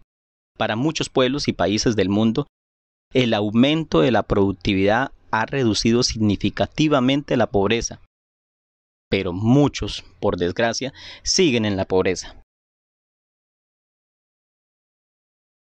Como señalaron Max Rouser y Esteban Ortiz Ospina en su artículo La extrema pobreza mundial,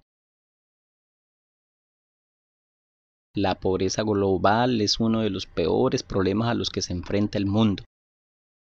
Demasiadas personas pasan hambre, sufren de mala salud, carecen de atención médica básica, tienen menos acceso a la educación y a los servicios vitales y regularmente no tienen luz por la noche. Cada día 25.000 personas, entre ellas más de 10.000 niños, mueren de hambre y causas relacionadas. Se calcula que unos 854 millones de personas en todo el mundo están desnutridas y los altos precios de los alimentos resultantes del cambio climático y las guerras injustificadas pueden llevar a otros 100 millones a la pobreza y al hambre. Abordar la desigualdad de ingresos, tanto entre las naciones como entre ellas, puede ser incluso más difícil que abordar la proliferación de armas de destrucción masiva, porque a menudo está impulsada por la codicia. La riqueza en sí misma no es algo malo. El exceso de capital suele reinvertirse en la economía y proporciona puestos de trabajo, además de ser el capital inicial para las innovaciones tecnológicas que mejoran la existencia humana. Sin embargo, la ostentosa acumulación de riqueza por encima de las necesidades suele tener un impacto nocivo en la humanidad. Los que tienen mucho dinero hacen mucho dinero con él. El dinero hace dinero. Como resultado, la mayor parte del dinero fluye hacia la cima de la pirámide financiera y se concentra en unos pocos, que a menudo están mucho menos interesados en mejorar la vida de los sectores más pobres de la sociedad, a los que a menudo tratan con desprecio que en acumular más riquezas para sí mismo. Esto es lo que llamamos codicia. ¿Alguien necesita realmente una casa de 37 mil metros cuadrados? Así es. 37 mil metros cuadrados. Esta es la casa de un magnate Mumbai, India. Y no es el único que posee casas de más de 10 mil metros cuadrados. ¿Quién necesita un megayate de 180 metros? Puede comprar uno hoy mismo al emir de Abu Dhabi. O tal vez pueda hacer una oferta al multimillonario ruso Alisher Usmanov por su yate de más de 152 metros. Y de nuevo, esas personas no son las únicas que poseen esos megayates. A veces se argumenta que la construcción de esas casas y megayates tiene un impacto económico positivo. ¿Pero ese dinero llega a los necesitados? La respuesta, si se mira alrededor del mundo, parece evidente. En la sociedad actual, los ricos se hacen más ricos y los demás se vuelven relativamente más pobres. La brecha entre ricos y pobres crece a pasos agigantados. El precio de esto es la vida de miles de millones de personas que con una mejor salud y educación contribuirían en gran medida a mejorar la condición humana. Esta desigualdad, señoras y señores, no debe permanecer. ¿Se puede cambiar esto? No es tan sencillo. El dinero lo decide todo. El dinero no solo compra megayates y megahogares, sino también autócratas y demócratas.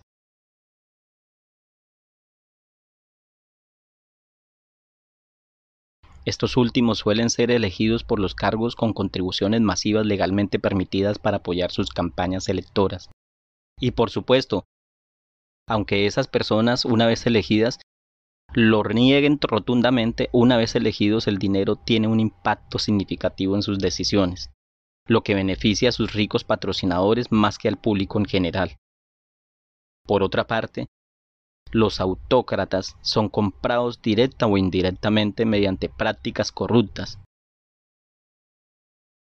Como si no podría Vladimir Putin adquirir unos 200 mil millones de dólares ese dinero proporciona a los autócratas los fondos necesarios para pagar a quienes les mantienen en el poder, los oligarcas, las fuerzas de seguridad interna, los militares, y así como para financiar sus medios de represión y o comprar a la población. ¿Qué otra cosa podría hacer un autócrata con 200 mil millones de dólares? Entonces, ¿qué se puede hacer? Tenemos que trabajar para lograr un cambio importante en la forma de ver a los pueblos y a las sociedades. El mundo no cambiará por sí solo. que hay que hacer, hay que frenar al gran capital. Tenemos que respetar a otros pueblos y culturas y los puntos de vista que ofrecen y que difieren de los nuestros. No tenemos que estar de acuerdo con esos puntos de vista, pero debemos respetarlos al tiempo que articulamos los nuestros. Tenemos que limitar el armamento y estar dispuestos a enfrentarnos a las agresiones injustificadas y no provocadas. Y por último, señoras y señores, tenemos que ir más allá de la estrecha definición del interés individual y nacional y pensar de forma creativa en cómo resolver los problemas urgentes que amenazan nuestro futuro y el del planeta. Necesitamos una sociedad más creativa. Y de nuevo, muchas gracias por invitarme a hablar. Muchas gracias, doctor Kennedy, por estos importantes temas.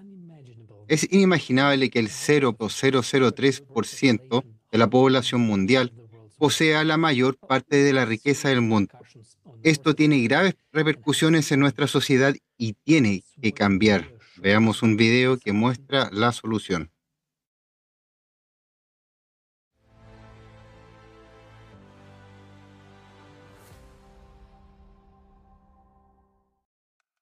¿Sabías que casi todos los recursos del planeta están concentrados en manos de un pequeño grupo de personas? Hoy en día, solo el 1% de las personas posee más riqueza que el resto del 99% de la población mundial.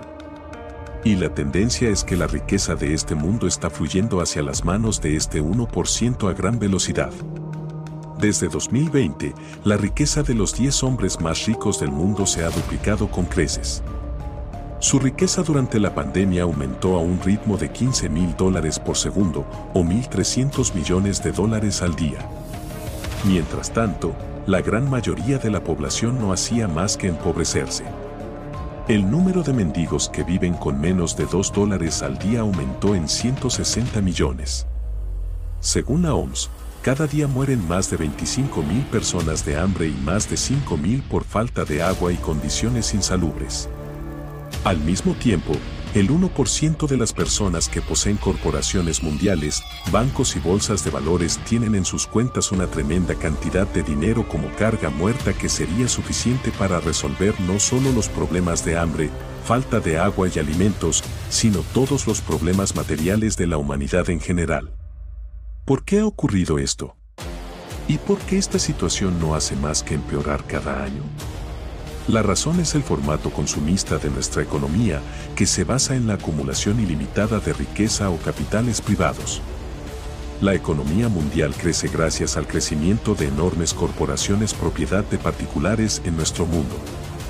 Estas corporaciones globales se convierten en monopolios, matando y apoderándose de las pequeñas y medianas empresas nacionales. Y cuanto más capital está en manos de unos pocos, más rápido se enriquecen y más rápido se empobrecen miles de millones de personas. Creciendo como un enorme pulpo, las corporaciones mundiales y sus propietarios influyen en los gobiernos nacionales. Ejercen presión sobre sus intereses, promoviendo sus negocios, consiguiendo mano de obra barata, comprando recursos naturales a cambio de cacahuetes y destruyendo el medio ambiente. Nosotros, como sociedad, hace tiempo que no tenemos control sobre lo que ocurre. Incluso los gobiernos ya no tienen el control, cayendo bajo el poder de los intereses de unos pocos. La pobreza, el hambre y la desigualdad no son lo peor a lo que conduce este enriquecimiento ilimitado.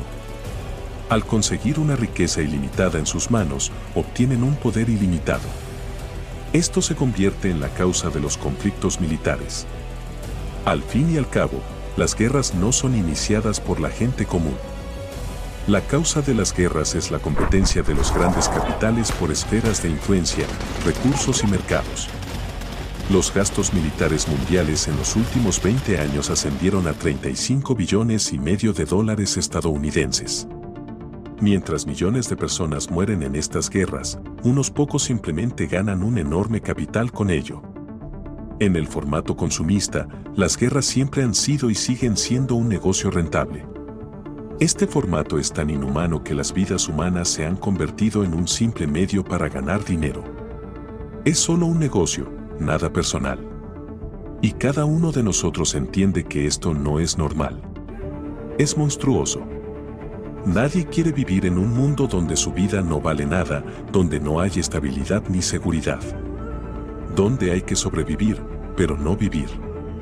Hoy, todos somos rehenes de las condiciones del formato consumista porque todos estamos divididos, silenciosos e inactivos. Para cambiar esto, es necesario cambiar el propio formato, es decir, construir la sociedad creativa. Una sociedad en la que la vida de cada ser humano y la satisfacción de sus necesidades sean lo primero, en lugar de los intereses del 1% de las personas. Sin embargo, solo podemos construir la sociedad creativa si nos unimos. Y nuestro paso clave para cambiar este sistema económico inhumano es limitar la riqueza. Es decir, estableceremos umbrales de riqueza. Y, como sociedad entera, determinaremos ese límite. Esto hará que la carrera interminable por el enriquecimiento no tenga sentido.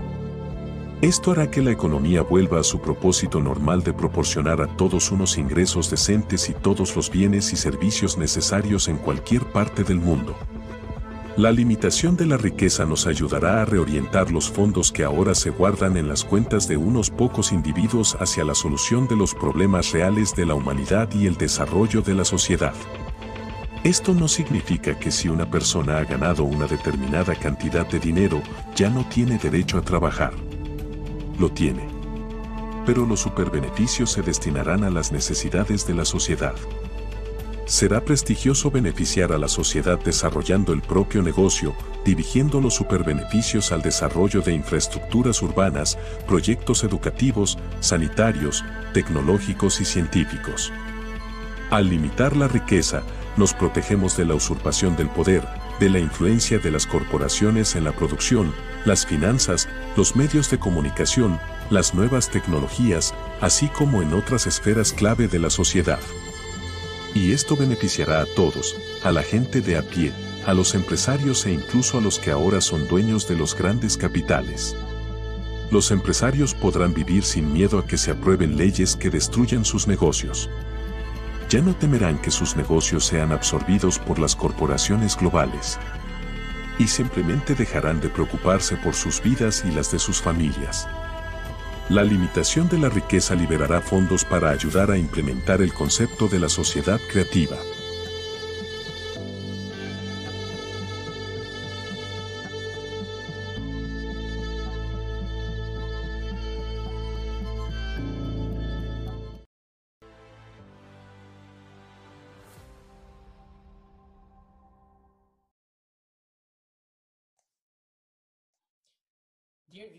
Estimados espectadores, nuestro sistema económico actual es un teatro del absurdo. Ha dado lugar a un sinfín de problemas en el mundo. La pobreza, el hambre, la esclavitud, la violencia y la guerra, ya que nada puede detener la carrera por maximizar el beneficio. En este formato consumista, nuestra vida carece de valor. Se ha convertido en un mero medio para ganar dinero parece que el 1% más rico del mundo, que tiene empresas, riqueza y poder, vive bien, pero esto es una ilusión. Al fin y al cabo, cuanto más dinero tiene una persona, menos libertad real y más problemas tiene. ¿Para qué necesitas un yate de miles de millones de dólares, una enorme mansión, si nadie siquiera se siente, se siente seguro allí? Al fin y al cabo, cuanto más riqueza tienes, más seguridad necesitas. Y a pesar de ello, no puedes estar seguro de estar realmente seguro, ya que podría ser traicionado en cualquier momento, y esto te costaría la vida. Entonces, ¿para qué sirve tanta riqueza? Solo para crear una jaula de oro para ti en la que te asfixias temiendo por tu propia vida. Para crear una imagen de los demás, para que los demás envidien para ser mirado como un animal exótico en un zoológico para ser admirado? Y aquí está el absurdo de nuestro juego del formato consumista. Todos somos esclavos. Algunas personas que no tienen dinero se mueren de hambre, otras, tratando de ganarlo, apenas tienen tiempo para vivir. Y otras, y ya tienen riqueza, sentadas en sus jaulas de oro, tienen miedo de salir de ellas. Ahora veamos los números. Para acabar con el hambre en el mundo para siempre, de forma sostenible, necesitamos unos 33 mil millones de dólares más al año durante los próximos 10 años para proporcionar protección social a través de las prestaciones por hijos, subsidios de maternidad, subsidios de vida por discapacidad, pensiones de jubilación en todos los países en desarrollo. Necesitamos unos 484 mil millones de dólares adicionales al año. Para garantizar la cobertura sanitaria universal en todos los países en desarrollo, se necesitan unos 6.600 millones de para 6.600 millones de personas, necesitamos 707 millones de dólares más al año. Es decir, un total de 1.2 billones de dólares al año que aparentemente no podemos permitir. Y ahora al otro lado. Actualmente gastamos 571 mil millones de dólares al año para financiar negocios supuestamente verdes, muy rentables, con el pretexto de reducir las, emociones de, las emisiones de dióxido de carbono. Hemos gastado una media de 1.8 billones de dólares al año en las últimas dos décadas en guerra. Así que estamos gastando dos veces más dinero, 2.3 billones de dólares al año, para aumentar la riqueza de unos pocos y también para matarnos los unos a los otros, que lugar de resolver nuestros problemas. ¿Qué tan absurdo puede ser esto? Y al mismo tiempo, hay unas 300.000 personas en el mundo con una riqueza superior a los 30 millones de dólares. Se les llama individuos con un valor neto ultra alto. La riqueza total asciende a 35 billones de dólares. 35 billones de dólares.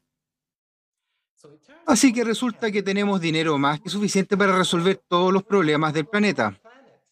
Pero no lo hacemos, porque los grandes capitales llevan mucho tiempo dirigiendo los gobiernos y dictando sus condiciones. Para aumentar sus beneficios, las empresas utilizan el trabajo infantil, el trabajo esclavo y destruyen el medio ambiente. Y lo peor de todo esto es solo el motor de las guerras. El formato consumista y este sistema económico han sido durante mucho tiempo mortales para nosotros, pero los pocos individuos ricos no son capaces de detener esta carrera mortal. Son rehenes de ella. Solo nosotros juntos, como sociedad, podemos detenerla. El paso clave para hacer es limitar la riqueza. ¿Hasta qué punto? Que lo decía la sociedad. El límite debe ser determinado por nosotros, por toda la sociedad. ¿Y cómo podría funcionar esto? El exceso de riqueza se distribuiría para proyectos públicos en todo el mundo. Los propietarios de la riqueza podrían elegir y participar en estos proyectos, coordinarlos y ponerlos en práctica. En lugar de una jaula de oro, una búsqueda interminable de riqueza fantástica, se sentirían libres y cómodos en cualquier lugar. Además, la gente les estaría agradecida ya que estarían mejorando la vida de todos. Este es otro mundo, un mundo humano, pacífico, saludable, seguro, una sociedad creativa donde la vida humana es el valor más alto. Limitar la riqueza ayudará a crear una economía sana. Esto significa, sobre todo, la estabilidad de los precios, un uso óptimo de los recursos en todo el planeta, una moneda mundial conveniente, un sistema financiero estable que apoye la economía real, una competencia sana y justa que permita mejorar los bienes y servicios. Sin embargo, la piedra angular de la sociedad creativa es la ausencia del poder. Todas sus instituciones y mecanismos son completamente transparentes y están controlados directamente por, el, por las propias personas. Entonces, ¿es posible crear esa sociedad creativa desde el punto de vista económico? Sí, es posible. Y el dinero no es un problema. Tenemos más que suficiente para ello. Podemos ver claramente que la construcción de una sociedad así no es en absoluto cara. De hecho, es más barata que este sistema inhumano y no rentable para nosotros. Hay que poner fin a este sinsentido lo antes posible y limitar la riqueza. Esta es la única solución real para resolver nuestros temas más acuciantes y luego prosperar como seres humanos, una sola humanidad en una sociedad creativa.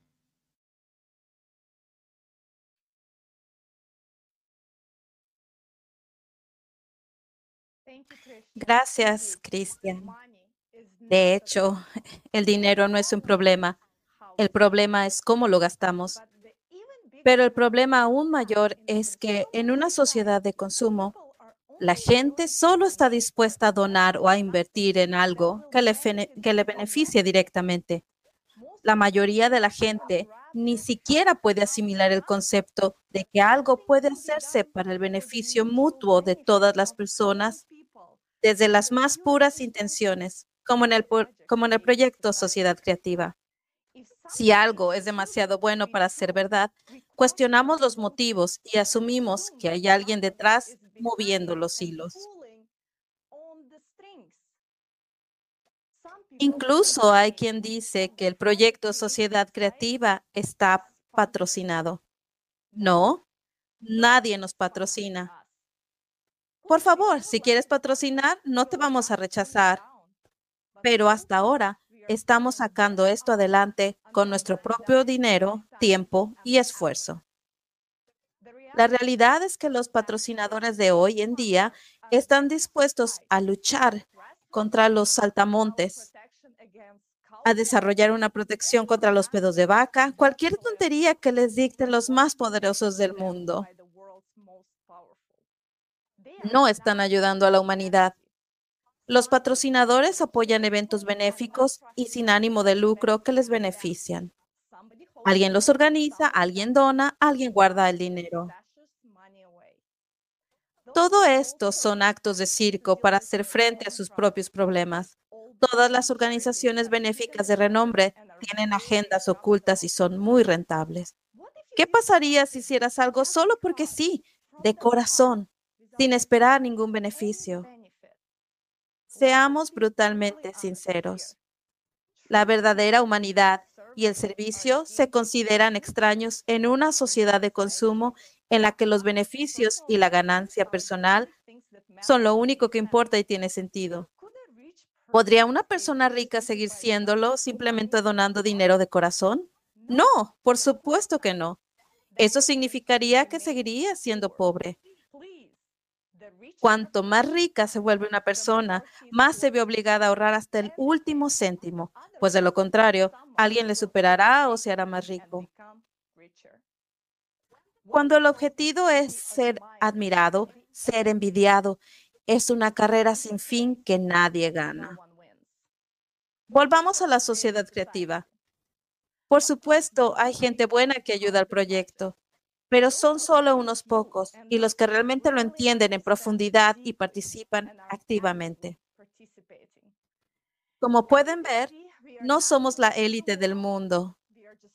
Somos personas comunes con familias, hijos, trabajos y responsabilidades personales. ¿Todos quieren ayudar desde el alma? Por supuesto. Cuando una persona ayuda sinceramente, es genial es humano y es un honor. El verdadero héroe es el que edita un video en el refugio antiaéreo bajo los bombardeos para explicar a la gente las realidades de la sociedad de consumo y que solo tenemos una salida. El proyecto Sociedad Creativa ahora no tiene patrocinadores, pero hay participantes que buscan proteger y salvar a toda la humanidad. Lo que hacen por toda la humanidad no tiene precio. Es heroico y desinteresado.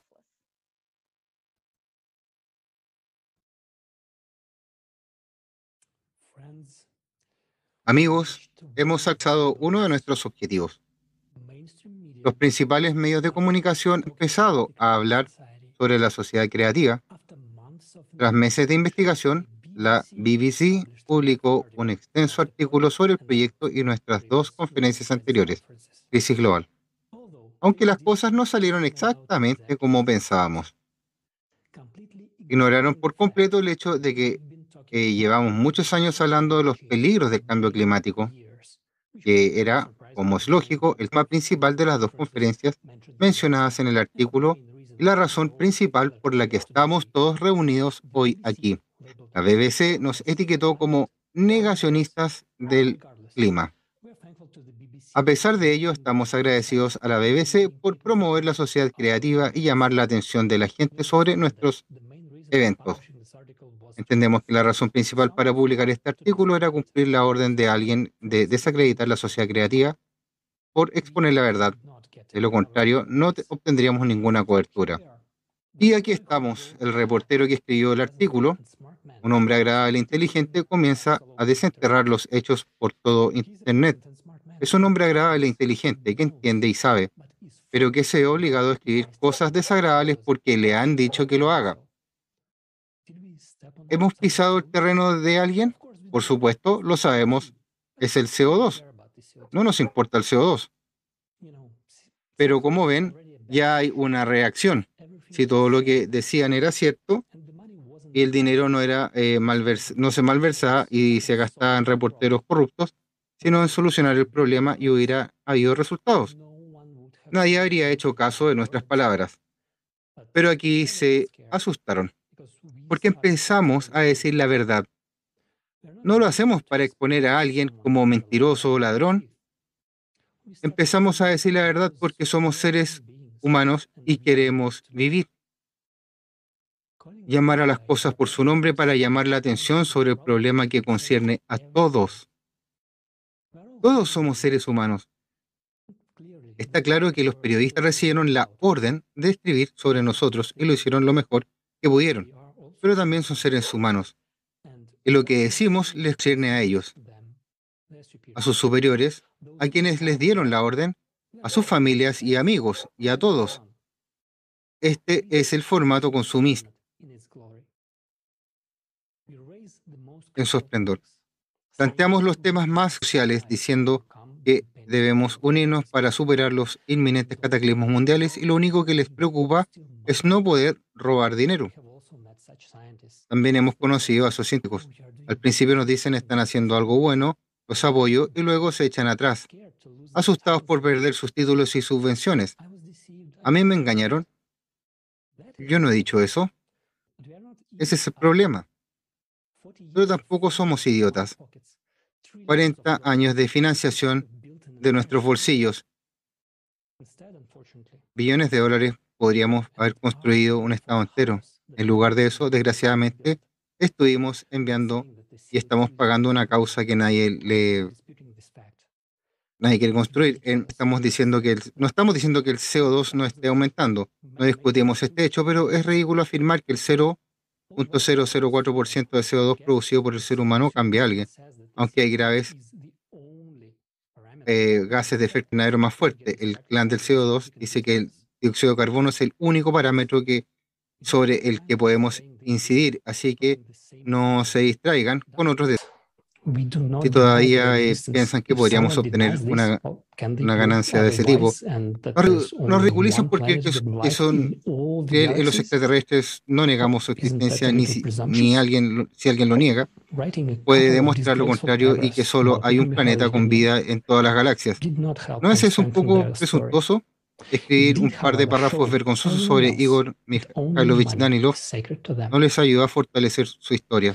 Sin embargo, demostró a todos los demás que solo el dinero es sagrado para ellos. Entendemos que están preocupados ya que hay mucho dinero en juego, pero no, estamos, pero no estamos reclamando su dinero, solo decimos que somos personas y queremos vivir.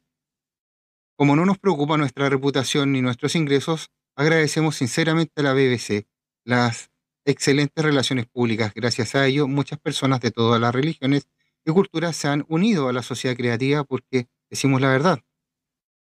Por suerte, hay periodistas que no tienen miedo a decir la verdad y lo hacen. Escuchemos a Mark Morano, director ejecutivo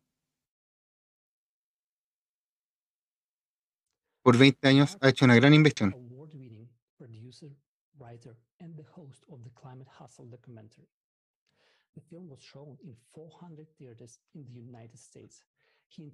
Ha establecido muchas guías en, en Estados Unidos y es un gran periodista ha hecho una gran investigación. Y también ah, se atreve a decir que el dióxido de carbono no es la causa del cambio climático. Y que muchos eh,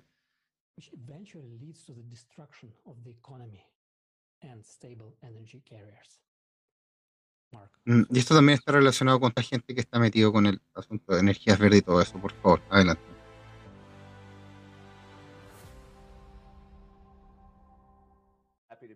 Me alegro de estar aquí hoy. En primer lugar, permítame presentarme. Mi nombre es Mar Morano. Llevo trabajando en este tema desde principios de la década de 2000. He hecho de las cuestiones medioambientales mi pasión, así que estoy aquí para intentar presentar una visión realista sin la histeria del calentamiento global provocado por el humano. Resúmenes para el público. El cambio climático se rige por cientos de factores o variables. La idea de que podemos gestionarlo seleccionando al margen un factor políticamente seleccionado, el dióxido de carbono, es de lo más equivocado. Es un disparate científico habla el científico británico Philip Stott que participó en la primera película Climate Huxley y el resumen lo explica todo porque no se trata de los niveles de CO2 están aumentando, estamos todos condenados, no el CO2 es contrarrestado por literalmente cientos de otros factores, incluso los científicos del clima lo admiten. Otro estudio comenzó con una encuesta de más de 10.000 científicos y la redujo a 77 científicos anónimos, no sabemos sus nombres, sus afiliaciones, sus puntos de vista. Les hicieron dos preguntas con las que muchos científicos escépticos sobre el clima estarían de acuerdo que salieron alardeando el 97%. Hay que tener en cuenta que el 97% de los científicos en este caso no eran ni siquiera 97 científicos, eran 77 científicos anónimos. Se calcula que mil millones de personas no tienen agua corriente ni electricidad y las Naciones Unidas están haciendo todo lo posible a través del Fondo del Clima y mediante la represión de los proyectos de combustibles fósiles para mantenerlos en la pobreza. De hecho, entrevisté a un activista del desarrollo sudafricano. Esto fue en una de las cumbres climáticas de la ONU cuando la tuvieron en Durban, Sudáfrica. Siempre están en lugares bonitos y exóticos, y dijo que las Naciones Unidas iban a pagar los gobiernos del mundo y aquellos gobiernos que sean más capaces de mantener a sus poblaciones en la pobreza van a obtener la mayor financiación climática.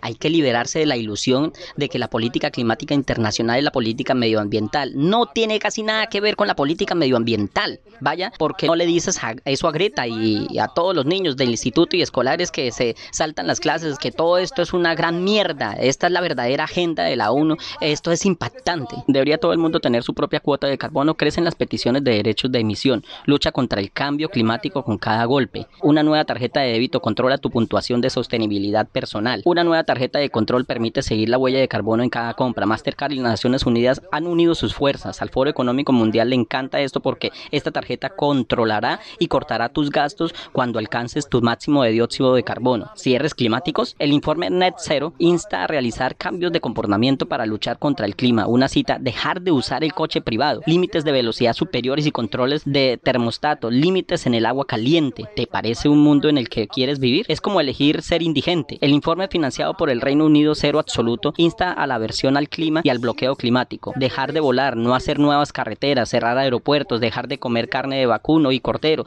dejar de hacer cualquier cosa que cause emisiones. Y aquí está el truco, controla tu dióxido de carbono. Los humanos inhalamos oxígenos, exhalamos dióxido de carbono, controla tu CO2 como el amianto. Una revista médica británica pide que se suban los precios de la carne y los lácteos para luchar contra el cambio climático. El consumo de carne en América del Norte debe descender un 80%. Se reducen sustancialmente los viajes en coche. Están machacando a la gente. Este es el objetivo del clima. Hacen que se queden en casa y que viajen solo cuando sea necesario. Hacen que la carne, las hamburguesas, los bistecs sean tan caros que la gente tenga que comer la carne artificial que imprimen. Revista canadiense, dejar de depender totalmente de los vehículos privados. Habla el Ministerio de Transporte del Reino Unido. Ser propietario de un coche es un pensamiento del siglo XX, anticuado y debemos pasar a la movilidad compartida para reducir las emisiones de carbono. Los vehículos eléctricos no nos salvarán. Tenemos que deshacernos de los coches por completo. El New York Times nos dice, el pensamiento crítico solo puede llevar a la desinformación. Piensas, quiero pensar por mí mismo. No, eso es una madriguera de desinformación. Olvídate del pensamiento crítico. No estás ayudando porque estamos recibiendo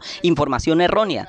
La revista Forbes. No debemos hacer tu propia investigación cuando se trata de ciencia. Solo hay que confiar en los expertos. Las Naciones Unidas confían en ellos. Ellos te dirán de qué se trata. No cuestiones la autoridad. Ya no somos así. Solo tenemos que ser obedientes. La revista Slate. Es hora de renunciar a los hechos y todas las otras cosas que se han mencionado fallan. Entonces renuncia a los hechos. Al menos hazlo temporalmente. ¿Qué tal dos semanas para renunciar a los hechos? Dicen abandonarlos temporalmente en favor de un arma más útil, la emoción. Es difícil imaginar una mejor palanca de control que el dióxido de carbono para literalmente controlar la sociedad. Están tratando de controlarlo todo, desde tu transporte, cómo vives, lo que comes, cómo vuelas, tu movilidad, hasta el último detalle. Así que les invito a hacer, a seguir investigando abiertamente, a entrevistar a científicos, a profesores. Nunca debemos cerrar el debate por muy inverosímil que sea o por mucho que alguien diga eso no puede ser o eso no es válido o algo así, porque lo que hemos aprendido del escándalo del Gate y de la y toda la ONU es que son guardianes, mantienen fuera de cualquier cosa que esté en contra de sus narrativas el sitio web Climate Depot sobre la intimidación de todos estos científicos, cómo fueron esencialmente deplorados, cancelados, despojados de cualquier cosa por disentir, por tener la osadía de hablar. Y una de las cosas clave en eso es que vemos que sucede en tiempo real, ya ni siquiera se puede leer en Facebook, Twitter o un video en YouTube. No está permitido a menos que sigan la narrativa del gobierno. Es simplemente aterrador, pero este es el mundo en el que vivimos ahora. Pero si se mira la cantidad de energía producida a partir de combustibles fósiles frente a la energía verde, es que la energía verde es una fantasía en este momento. No descarto que pueda haber algún avance en la tecnología solar o en la tecnología eólica en el futuro o en la tecnología de las baterías pero creo que ha sido George Blomberg quien ha hecho hoy un análisis. Solo en Europa la batería de respaldo para la energía solar y eólica es suficiente para alimentar a Europa durante un minuto y 29 segundos. Bueno, digamos que un minuto y medio, esas son todas las baterías. Y cuando el viento deje de soplar y el sol se oculte tras las nubes, tendremos que recurrir a los combustibles fósiles de apoyo generadores de gas y diésel. Así que la energía verde es solo una ilusión. Hay muchos ciclos a largo plazo, a corto plazo, y este es el tipo de investigación que se suprime en la comunidad climática porque no se va a conseguir dinero para estudiar los ciclos climáticos naturales.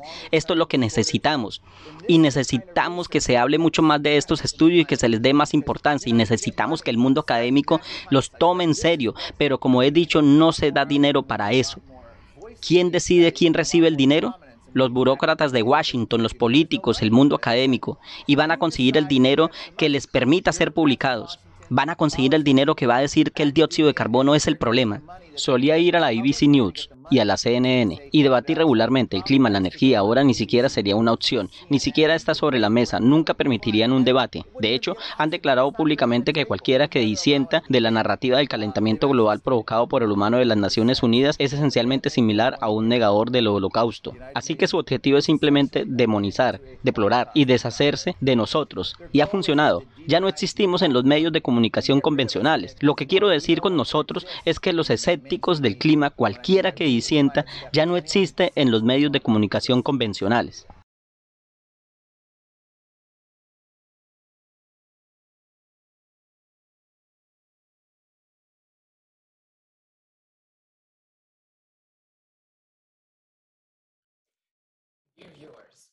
Estimados espectadores, todo el mundo debe haber pensado alguna vez, o ha pensado hasta hoy, los proyectos de electricidad renovable son realmente geniales. El sol y el viento proporcionan electricidad de forma gratuita. ¿Qué recurso tan desaprovechado? Justo delante de nuestros ojos. Eso debería ser el sentido común, ¿o no? Pero el sentido común es lo que el viento no siempre sopla y que el sol no siempre brilla. Hasta un niño lo sabe. Entonces, ¿qué ocurre? Buena pregunta sobre todo si perseguimos una política de cero neto según los planes de los gobiernos del mundo. En los países desarrollados estamos acostumbrados a tener electricidad las 24 horas del día y eso está muy bien, pero ¿cuál es la razón de ello? Las centrales de carbón, gas y nucleares tienen una producción de electricidad garantizada. No importa si hace sol, si está nublado, si hay viento, hace frío o calor, día o noche, estas centrales producen una cantidad de electricidad controlable y, por lo tanto, bastante constante que se ajusta a las demandas de electricidad. Pero lo que está ocurriendo hoy en día, en parte de la revolución verde, es que estamos eliminando las centrales eléctricas fuera de la red con una producción de electricidad garantizada y las estamos sustituyendo conscientemente por centrales solares y eólicas que tienen una producción garantizada de cero Sí, las plantas de energía renovables tienen una producción garantizada de cero. En realidad, esto no debería ser una sorpresa. ¿Puede alguien garantizar la previsión del tiempo? ¿Qué significa esto? Que si generamos electricidad solo a partir de fuentes de energía renovables, solares, eólicas e hidráulicas, nos volveremos totalmente dependientes del clima. Si hoy brilla el sol, podemos usar la nevera y lavar la ropa. Mañana estará nublado, pero sin viento ni lluvia, mala suerte. Así que no podemos cocinar nuestra comida ni calentar nuestra casa. Esto parece ridículo, pero ¿te imaginas vivir un día eh, o una semana sin electricidad? Especialmente en invierno. No podemos cargar ninguno de nuestros dispositivos inteligentes ni utilizar